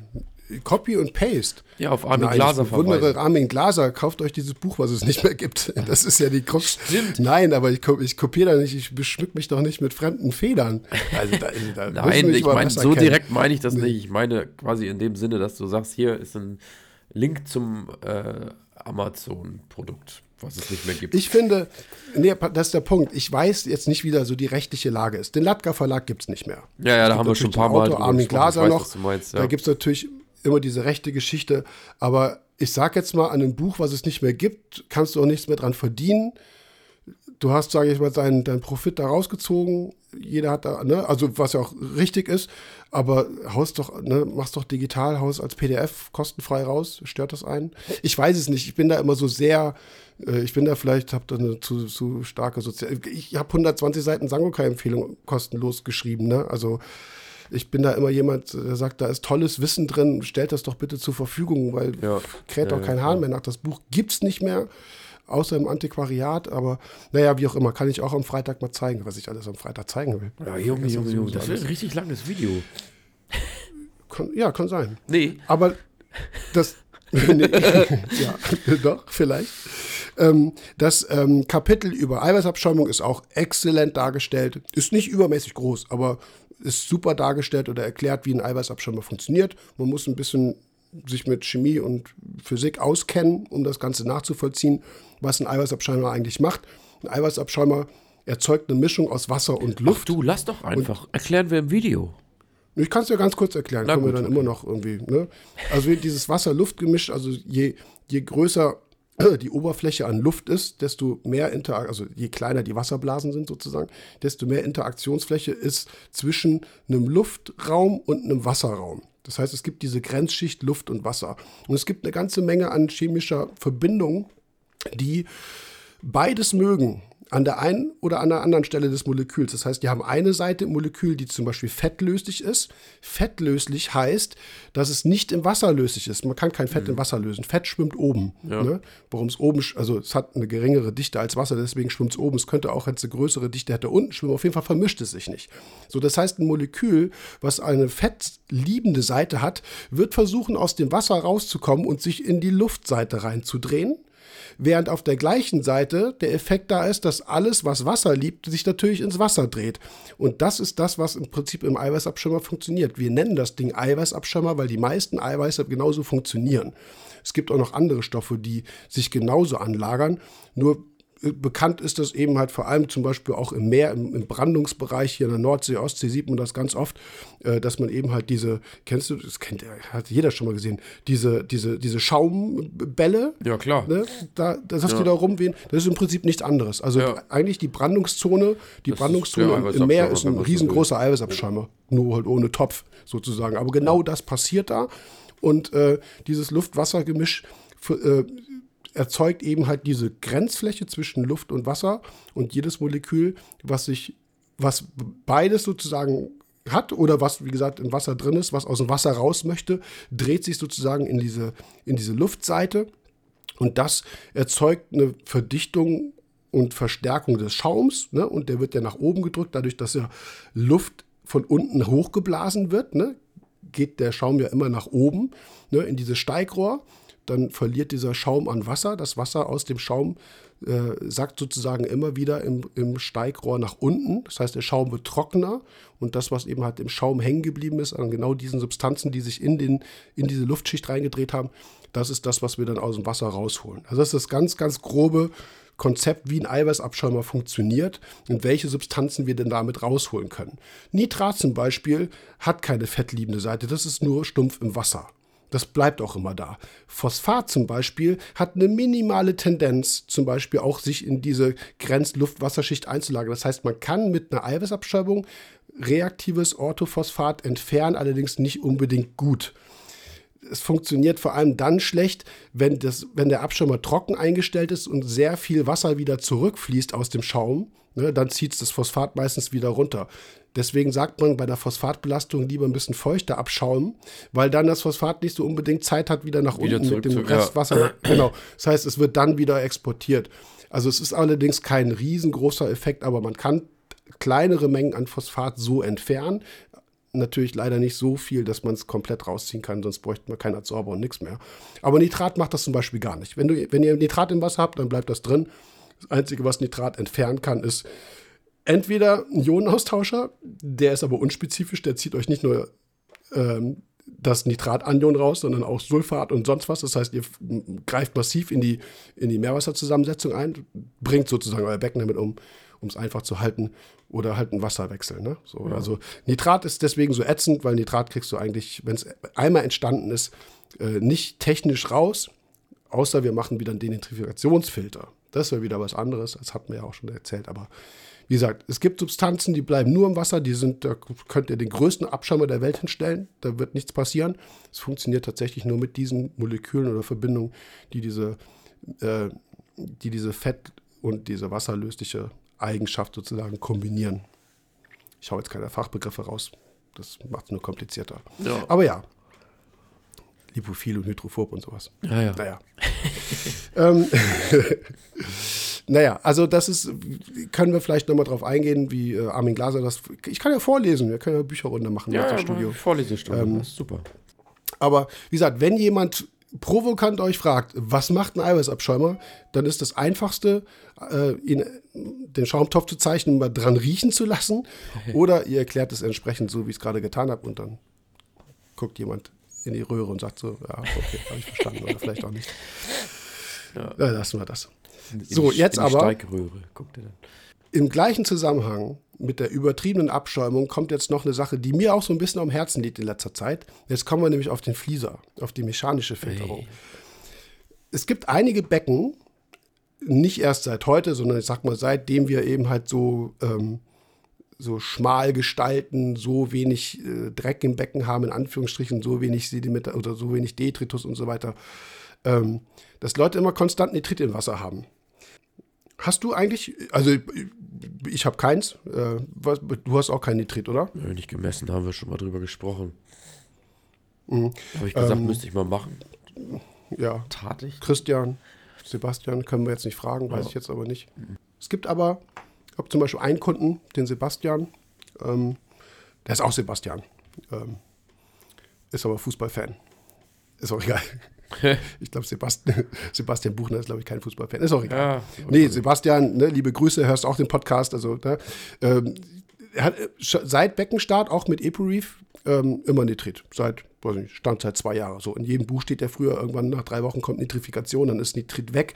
Und früher kam das ja noch mit, dann könnt ihr Korallen besetzen und Fische besetzen und Gedöns ehrlich gesagt, wenn ihr diese Spur Nitrit habt, 0,05, 0,1 Milligramm pro Liter, irgendwie sowas, selbst 0,2 Milligramm pro Liter, macht biologisch eigentlich nicht wirklich irgendwas. Ne? Also von wegen Toxizität, das hat auch Armin Glaser perfekt in seinem Buch geschrieben, dass das eigentlich im Meerwasserbereich bei den, bei den Fischen kaum einen Effekt hat, weil der, weil der Chloridgehalt im Wasser so hoch ist und das Chlorid sozusagen das Nitrit von der Aufnahme in den Organismus sozusagen verdrängt, auch um es ganz einfach zu halten. Ähm, Im Süßwasser ist Nitrit tatsächlich sehr giftig, genauso wie Ammoniak. Ammoniak im Meerwasser auch, aber diese Nitritvergiftung, die man im Süßwasser früher hatte, die man auch in jedes Meerwasserbuch reingeschrieben hat, sorry, da haben wir eigentlich keinen Stress mit. Das Einzige, was halt nervt, und das kennen wir mittlerweile doch auch, Gott sei Dank alle, ist, dass der Nitritgehalt im Wasser den Nitrattest verfälscht. Das gebe ich zu, nervt wenn du eigentlich nie in der Lage bist, wirklich zu Hause deinen, Nitrattest, äh, deinen Nitratgehalt zu bestimmen, weil du immer diese Verfälschung drin hat, hast. Ne? Ich glaube, ich habe dem Sebastian vielleicht auch schon mal gesagt, hör einfach auf Nitrit zu messen und hör auch auf Nitrat zu messen, wenn das Becken läuft. Aber das ist jetzt auch keine Lösung, ne? So, also keine Frage. Äh, das nervt ein bisschen. lange Rede, kurzer Sinn. Wenn ich dann sehe, wie die Becken eingerichtet sind, ich bleibe jetzt einfach bei dem Beispiel Epo-Reef. Super locker gestaltet, keine Nährstoff, keine Ausgangsbelastung. Nehmen wir noch einen Bärbottom dazu. Und dann sehe ich das frisch einge... Also sozusagen gerade konzipiert, da muss noch nicht mal das Wasser drin sein, aber ich kriege ein Foto vom Technikbecken. Flieser, Eiweißabschäumer, UV-Anlage hinter. Und dann wird das Becken gestartet und nach drei Wochen, vier Wochen nicht, kriegt Nitrit nicht runter. Nitrit ist immer noch da. Ich sage ja ganz ehrlich, da lebt ja auch nichts im Becken. Weißt du, was ich meine? Kommt ja, kommt ja alles raus. Ne? Also, wenn wir schon sagen, dass Eiweißabschäume an sich die ja in den Stickstoffkreislauf sozusagen oder in die Stickstoffgehalt eingreifen, indem sie halt diese stickstoffhaltigen Eiweiße rausholen. Wenn wir da noch einen Flieser vorpacken, der auch sehr effektiv ja die organischen äh, Partikel nicht nur festhält, sondern dann auch wieder in die Luft befördert, also aus dem Wasser raus exportiert, genau wie ein Eiweißabschirmer das mit dem Flutat ja auch macht. Das heißt, ihr habt keine Rücklösung mehr. Absolut effektive und auf Maximum getrimmte Filtertechnik dann entwickelt sich weder ein Bakterium noch sonst irgendwas. Ja, und dann ist es durchaus typisch, dass eben so ein Becken konstant mal Nitrit im Wasser hat, weil es entsteht halt aus rein oxidativer Kraft in Anführungsstrichen. Ne? Also Fische geben Ammonium ins Wasser ab, Ammonium, Ammoniak. Dann wird das hochoxidiert, hohes Redoxpotenzial haben wir angesprochen. Das heißt, es kommt einfach rein chemisch dazu, dass Ammonium zu äh, Nitrit hochoxidiert wird und Nitrit zu Nitrat. Dauert viel länger als ein Nitrifikationsbakterium das kann, aber es passiert. Das heißt, es kann rein chemisch betrachtet immer äh, oder rein chemisch geschehen, immer sein, dass eine minimale Spur Nitrit im Wasser ist. Und wenn man halt so super clean arbeitet, wie viele von euch das heute machen, ja. im aktuellen Trend, wie wir ihn haben. Wollte ich gerade sagen, wie der Markt das hergibt, das muss man ja mal ganz ehrlich so sagen, ne? Ja, können, können ja, ja. Manchmal gar nicht so also wir, wir haben wir haben das, was wir eben sagten, ne, wo man überlegt, sollte man eine Abschirmer vielleicht wieder ein bisschen in der Leistung drosseln. Äh, wie gesagt, packen wir jetzt noch einen mega leistungsfähigen Flieser rein, der ja. unter 100 Mikro, äh, der, der alles ra äh, rausholt, was, was äh, gröber ist als 100 Mikrometer. Also das ist verdammt fein. Es gibt ja verschiedene Maschengrößen, ne? aber mhm. Äh, viele arbeiten ja mit dem 100er, 200er, weiß ich nicht, ist doch egal. Ich benutze selber keinen. Ich bin nämlich jemand, der eigentlich lieber ab dann doch ein bisschen Dreck im Becken hat. Und ähm, dass ihr alle ein super sauberes Technikbecken haben wollt, wo wir auch darauf hingewiesen haben, ne, macht das ab und zu mal sauber. Ähm, Gibt es ja viele, die sagen, nee, das soll clean sein, ich habe keine Lust da abzusaugen oder sonst was. Kann ich nachvollziehen, aber wenn wir jetzt rein lehrbuchmäßig über alle Folgen oder wie auch immer, oder nimm die Sangoka-Empfehlung, aber es auch noch dazu, wenn wir gesagt haben, arbeitet sauber, guckt, dass ihr keine Gammelstellen habt, saugt Detritus ab. Man kann es auch übertreiben. Würdest ja. du mir da recht geben? Ja, absolut. Ja? Absolut. Ja. Komplett. Und, also, ja, wie gesagt, bestes Beispiel, ne? Christian Peters. Das ist, äh, er hat ja auch schon Probleme mit seinem Becken gehabt, wo er gesagt hat, so und so, wo ich gesagt oder Abschäumer, ne, wo ich auch gesagt habe, Alter, es ist einfach, äh, ja, so doof es klingt, ist schon eine Spur zu viel halt. Also es klingt wirklich mhm. doof, aber das ist nicht gelogen. Also das, was ich vorhin gesagt habe, wenn man zu Christian fährt, da kann man zu jeder Zeit hinfahren. Man guckt unten ins Technikbecken und denkt, der hat das gerade aufgestellt. So sauber ist das. Immer. Mhm. Ne? Ja. Immer. Da ist, da ist nichts. Also, ja.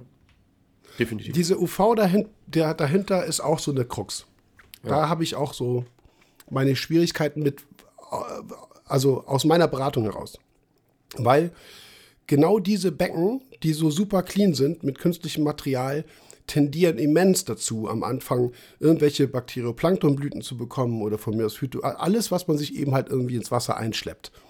Und das können tatsächlich auch Bakterien sein, die mit Meerwasser noch nicht mal zu groß was zu tun haben, die im Meerwasser zurechtkommen, die aber bei euch im Leitungswasser drin sind, die in der Luft rumfliegen, wenn ihr, ne, von, wenn ihr Pflanzen gießt, was auch immer. Ja, wir arbeiten ja alle nicht steril. Bakterioplankton ist, hat keine Konkurrenz. Also wie man es jetzt früher mit, mit, äh, mit Lebendgestein hatte, wo, wo, wo man ja ne, alles Mögliche mit reingebracht hat. Das heißt, wenn ihr euch irgendwie so ein Viech einfangt, dann hat das Platz ohne Ende und hat, wie gesagt, keine ökologische Kompetitivität, wie ich jetzt immer zu, äh, wie ich immer schön zu sage. Aber das wird halt wassertrüb machen, ne? Und dann ist halt die, auch meine Empfehlung, dass man nimmt für einen Beckenstart eine UV-Anlage. Aber wenn man das jetzt eben weiter sagt, denkt, was ich gesagt habe, dann killt man damit auch wieder alles. Also vom Flieser über den Abschirmer dahinter noch eine UV, die auch alles tot macht. Wo soll denn bitte irgendein Nitrifikationsbakterium herkommen? Selbst wenn ihr es dosiert mit einer Flasche, wird dieses Filtersystem das wahrscheinlich alles rausholen und killen. Ja. ja? Also bevor es, ja, also ist so eine schwierige Sache. Ich bin ja auch jemand, der sagt, wenn Leute genervt sind, dass sie jeden Tag dreimal die Scheiben putzen müssen. Das, das habe ich auch in den Sangokai-Empfehlungen geschrieben. Nee, glaube ich, in der Anleitung vom Startsystem, ist auch egal. Ja, der sagt, mach das halt mal nicht. So. Ja, mach das einfach mal ein paar aber, Mal nicht. Aber, aber viele Leute ertragen das nicht. Nee, ja. Spätestens dann kommt der Partner oder die Partnerin und sagt, ja, kannst du bitte, das sieht furchtbar aus, kannst du das, ja. das Becken putzen. Der Hintergrund ist halt der, dass ihr immer wieder frisches Siedlungssubstrat erzeugt. Ne? Ihr macht die Scheibe sauber, ihr habt die Algen, die Bakterien, was auch immer ihr da von den Algen runtergewischt habt, habt ihr dann im freien Wasser. Das sind, das sind sogenannte sessile Organismen, das heißt, die sind eigentlich nicht wie Bakterioplankton, also planktonisch im Wasser, sondern die haben die Tendenz, sich hinzuhocken, was sie auch tun. Klebstoffe an der Zellwand, wie auch immer, gibt verschiedene biologische Konzepte, wie man sich irgendwie schön wieder irgendwo hinklebt. Und das tun die auch. Aber dadurch, dass eben der, dieses Reinigungsintervall einmal, zweimal, dreimal am Tag immer so heftig ist und immer wieder Siedlungssubstrat zur Verfügung gestellt wird, bleiben die immer in dieser maximalen Wachstumsphase, in der sie sind. Die kriegen erst dann Probleme, wenn sie sozusagen da dicht an dich hocken und keinen Platz mehr haben. Dann sinkt die Wachstumsrate, dann verlieren sie ökologische Kompetitivität und dann kann es sein, irgendein Pilz, irgendein anderes Bakterium setzt sich dann rein, gibt irgendeinen chemischen Stoff ab, irgendwas biochemisches. Ne? Dieses ganz klassische Penicillin, diesen Penicillinversuch kennt man ja früher aus Bildern, ne? wo man so sieht, dass sich diese Ringe entwickeln, wo das Bakterium sozusagen alles nach außen abtötet durch eben das Antibiotikum. So ähnlich funktioniert das dann auch. Und dann kann es sein, dass sich das von alleine regelt. Aber das muss man halt so ein bisschen aushalten können. Man guckt halt erstmal fünf Tage durch eine dreckige Scheibe. Ja. Aber das, das wäre eine sinnvolle Maßnahme. Die meisten machen es aber nicht, hauen sich eine UV dran. Gibt auch so Grenzfälle, wo halt wirklich eine sehr hohe Keimzahl im Wasser, die gerade die gerade frisch eingebrachten Korallen schädigen. Ne? Also das ist natürlich auch ein Punkt. Hohe Keimzahl ist jetzt vielleicht für die Beckenentwicklung für Korallen auch nicht so gut. Deswegen mit dieser UV immer so ein bisschen schwierig. Aber wie gesagt, dieses Konsortium an Filtertechnik bringt alles um, macht das Wasser super sauber und dann lebt damit, dass ihr ein bisschen Nitrit im Wasser habt. Machen tut das nichts, außer euren Nitrattest verfälschen. Das ist halt das, was nervt. Ja, aber so wie wir halt gerade diese Filterkonzeption haben, ist das so ein gängiges Problem, ne, wo ich dann auch sage, mach den Flieser erstmal raus. Ne. Ist schön, dass du ihn hast, lass erstmal das Becken sich so entwickeln. Ja, hast du ein bisschen Müll im Technikbecken, kannst du ab und zu mal absaugen, aber gib dem Becken ein bisschen Dreck, ne, damit auch irgendwas passiert. Und wenn es dann mal überhand nimmt, dann kannst du eben halt auf die, äh, auf die mechanische Filterung via Fliese halt zurückgreifen. Aber das wäre irgendwas, was ich eigentlich von der beim Becken stark, was mir echt Bauchschmerzen macht, ne? wo ich am liebsten auch postulieren würde, so lasst das. Kauft euch das Ding von mir aus, packt es aber erst mal weg ein halbes Jahr. Macht Jonas zum Beispiel auch nicht, ne? Klar, gleich, gleich alles rangeschlossen und äh, fertig. Ne? Aber stößt mir, was heißt stößt mir auf? Es nervt halt, ne? Also es, es, macht in der Beratung ein bisschen Schwierigkeiten. Ständig kommen die, ne, ich muss Startsystem dosieren, komplett komplex dosieren. Ich meine, ja, ich verkaufe das ja, aber das ist die gleiche Sache mit dem Adsorber. Ich wäre froh, wenn ihr es nicht benutzen würdet, weil wenn das nicht widerspricht, so, ne? ne? Ja was ins Wasser zu kippen und auf der anderen Seite holt ihr alles wieder raus. Das ist auch dämlich. Ja, irgendwo. ja, ja genau. Das muss alles so die, die, gesunde Mitte haben. Ja. Benutzt meine Produkte gerne, ja. Die könnt ihr aber ein, zwei Mal die Woche benutzen. Ihr müsst die Flasche nicht in einer Woche leer machen, weil ihr täglich was reinhaut. Und auf der anderen Seite sagt ihr, oh, Filter funktioniert der super. Ja, klar funktioniert der super, ja. aber das wollt ihr eigentlich nicht. Nee, deswegen muss man gerade, habe ich das Gefühl, ein bisschen was Filtertechnik ist, so ein bisschen gegenarbeiten, bis alle wieder, wieder so mal ne? ja, ja, ist, auf ein vernünftiges Level kommen. Ne? Weil gerade ist viel Overkill da im Umgang. Ja, es hat auch alles viel nice to have, muss man halt auch dazu sagen. Und das ist auch schicki. Also ich finde, das ähm, kriegt man ja auch viel mit, dass die Leute sagen, so, oh, das ist aber schon schön, so kristallklares Wasser und so. Ich kann es auch nachvollziehen. Ja. Bin ich auch ganz ehrlich. Ne? Also viele Sachen, die dafür sprechen, so optisch zumindest, ne? aber das hat einen anderen Hintergrund. Ich will auch niemandem zu nahe treten, der nein, nein. im Handel unterwegs ist. Aber ich glaube, Flieser verkaufen sich wie geschnitten Brot. Auf, Einfach, weil das, das Konzept ist nachvollziehbar, ja, einfach. Absolut, ja. Jeder will super klares, sauberes Wasser ja. haben. Und ich glaube, wenn dir ein Händler oder eine Händlerin empfiehlt, äh, hier Beckenplanung, denkst du an Flieser, sagt jeder so, ja sicher, mache ich. Ne? Weil es irgendwo macht filtertechnisch Sinn und das ist das, wo ich ganz am Anfang, glaube ich, auch sagte, biologische Filterung ist Hokuspokus in Anführungsstrichen. Da äh, weißt du nicht, was passiert. Mechanische Filterung ist sehr clean. Ja, ne? Ist absolut ne, nachvollziehbar und deswegen, ich glaube, die äh, es ist auch ein Verkaufsschlager, sage ich mal. Ne? Wie gesagt, ich will niemanden den Handel äh, so, oder den Umsatz irgendwie schmälern, aber verkauft das Gerät, aber es hat halt auch Nachteile. Es ist manchmal zu krass. Und ähm, eine Sache dahingehend, es hat natürlich Vorteile, wenn ich mit Sand arbeite. Ich habe grabende Organismen drin, Grundeln. Ob man die haben muss oder nicht, ist dann vielleicht auch wieder eine andere Sache, aber manche Leute haben Aalgrundeln, die da ihr Unwesen treiben. Da hast du ständig, oder Phalaenas, ständig nur trübes Wasser. Wäre ich der Letzte, der sagen würde, schließt dir kein Flieser an. Ja, aber dann, Also- genau, dann hast du wieder den Gegenpart dazu, ne? Dann passt das doch Genau, das macht Sinn. Überlegt euch, ob eine Filtertechnik Sinn macht. Wenn Ja. ich klares Wasser habe, super nährstoffarmes Wasser habe, muss ich dann noch mehr rausnehmen? Nee. Also denkt genau. ein bisschen logisch, ne? einfach mal hinterfragen, was tue ich da eigentlich? Und ähm, wie gesagt, man kann Nährstoffe zudosieren, keine Frage, aber mein erster Schritt wäre eher Leistungsfähigkeit vom Filter zurücknehmen und gucken, dass ihr ausbalanciert arbeitet. Wir besetzen heute, müssen auch mit Fischen viel früher besetzen, als wir es früher gemacht haben. Konnten wir uns früher auch schon drüber streiten, ob das nach zwei Monaten ist oder nach einem halben Jahr oder whatever. Aber ähm, mittlerweile Korallen rein, gutes Licht, Wasser ist sauber. Wenn es gute Korallen sind und die Nährstoffproblematik eben nicht da ist, also keine Nährstoffmangelsituation, werden die recht schnell anfangen zu wachsen, nehmen Nährstoffe aus. Das heißt, nach zwei Wochen kommen in der Regel heutzutage eigentlich schon die ersten Fische rein, was auch völlig okay ist. Wie gesagt, wir müssen, das ne, nehmen wir jetzt die Definition von vorhin wieder, die wir, die wir gestellt haben, nehmt biologische Filterung als Konzept an, Nährstoffeintrag, Nährstoffaustrag ausbalancieren mit Fischen und eben entsprechend Korallen, dann äh, macht das, dann macht das Sinn. Ne? Also, aber wenn jemand keine Fische will und viel Korallen möchte, dann kann man einfach nur mit einer reduzierten Filterung dann glücklich werden. Ne? Ja, würde ich auch sagen. Eine angepasste. Ja, Eine angepasste Filterung. Ja. Äh, ich, wir hatten äh, besprochen, wir nehmen auch so ein paar Filterkonzepte hier noch mit rein, was ja auch Sinn macht. Bei wie viel Uhr, wie, wie viel Zeit haben wir jetzt? Wir sind jetzt bei zwei Stunden. Ich meine, Fast witzigerweise läuft nämlich meine Tonspur nicht mehr synchron eins zu eins weiter, sondern ich stehe hier irgendwie, ne? Ich hoffe, die läuft noch, aber ich müsste vorscrollen. Wie, was sagst du? Wie weit sind wir? Zwei Stunden ziemlich genau. Wir sind schon zwei Stunden. Ja. Holla. Äh, Holla die Waldfee. Okay. Oh, Teil 2 machen? Ja. Mit Break oder wie? Ja. Weil wir nächste sagen, Woche wir müssen wir mal gucken, wie wir das machen. Ja, aber das kriegen, machen wir so. Ja, das würde mir auch. Also Zeolit, ja, dir geht es auch nicht so gut. Ja, genau. Wir haben Zeolithfilterung angesprochen. Da gibt es aber eine eigene, äh, hat mir ja gesagt, eine Podcast-Folge, beziehungsweise eine Podcast-Frage zu, wo ich die Zeolithfilterung geordert habe. Aber ich würde sagen, das ist das generelle Filterkonzept, das ist schon vollständig jetzt. Ja, äh, Das ist so State of the Art und ist irgendwie, glaube ich, haben wir die Vor- und Nachteile erörtert. Ähm, macht das gerne so, aber wie gesagt, versucht sparsam zu arbeiten und versucht zu hinterfragen, was machen die verschiedenen Filtertechniken. Ich glaube, wir sind schon erstmal bei einem runden Konzept und alles andere machen wir irgendwann mal. Ja, und das Inhalt, inhaltlich Wichtige ist ähm, besprochen, denke ich auch. Also, ne, wirklich das, Mhm. was, was einem das Genick brechen kann, haben wir schon mal abgearbeitet. Ja, komm, dann machen wir jetzt Feierabend. Dann machen wir jetzt dicht hier, wa? Fürs Ja. Erste.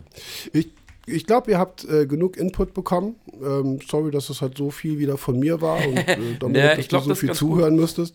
Das ist schon ganz okay. Ähm, ja, wie gesagt, angekündigt ist, dass wir jetzt äh, zu dieser Folge die Video-Review-Podcast, keine Ahnung, äh, am Freitag noch machen, die dann Samstag kommt als Nachgang und dann besprechen wir nochmal einiges. Wir haben euch da so ein bisschen angeteasert und vielleicht heiß gemacht.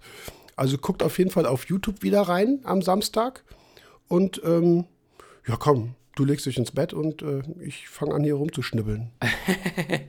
Ja, so machen wir das. An der Folge. Genau. ja. Gut, Also, dann, ich merke mir das für Freitag mit der Zeitung. ja. Und das Buch von Armin Gra äh, Glaser äh, graben wir auch noch mal raus und Ja. blättern damit ein bisschen. Ähm, Ja. So, ich habe genug, so viel geredet. Ich, äh, du, du darfst gerne schließen. Ja, Ich sag ciao, ciao. ja, ich sag auch ciao, ciao. Okay, vielen Dank fürs Reinhören. Bis, ähm, bis bald. Haut Bis rein. dann. Happy Reefing. Ciao, ciao.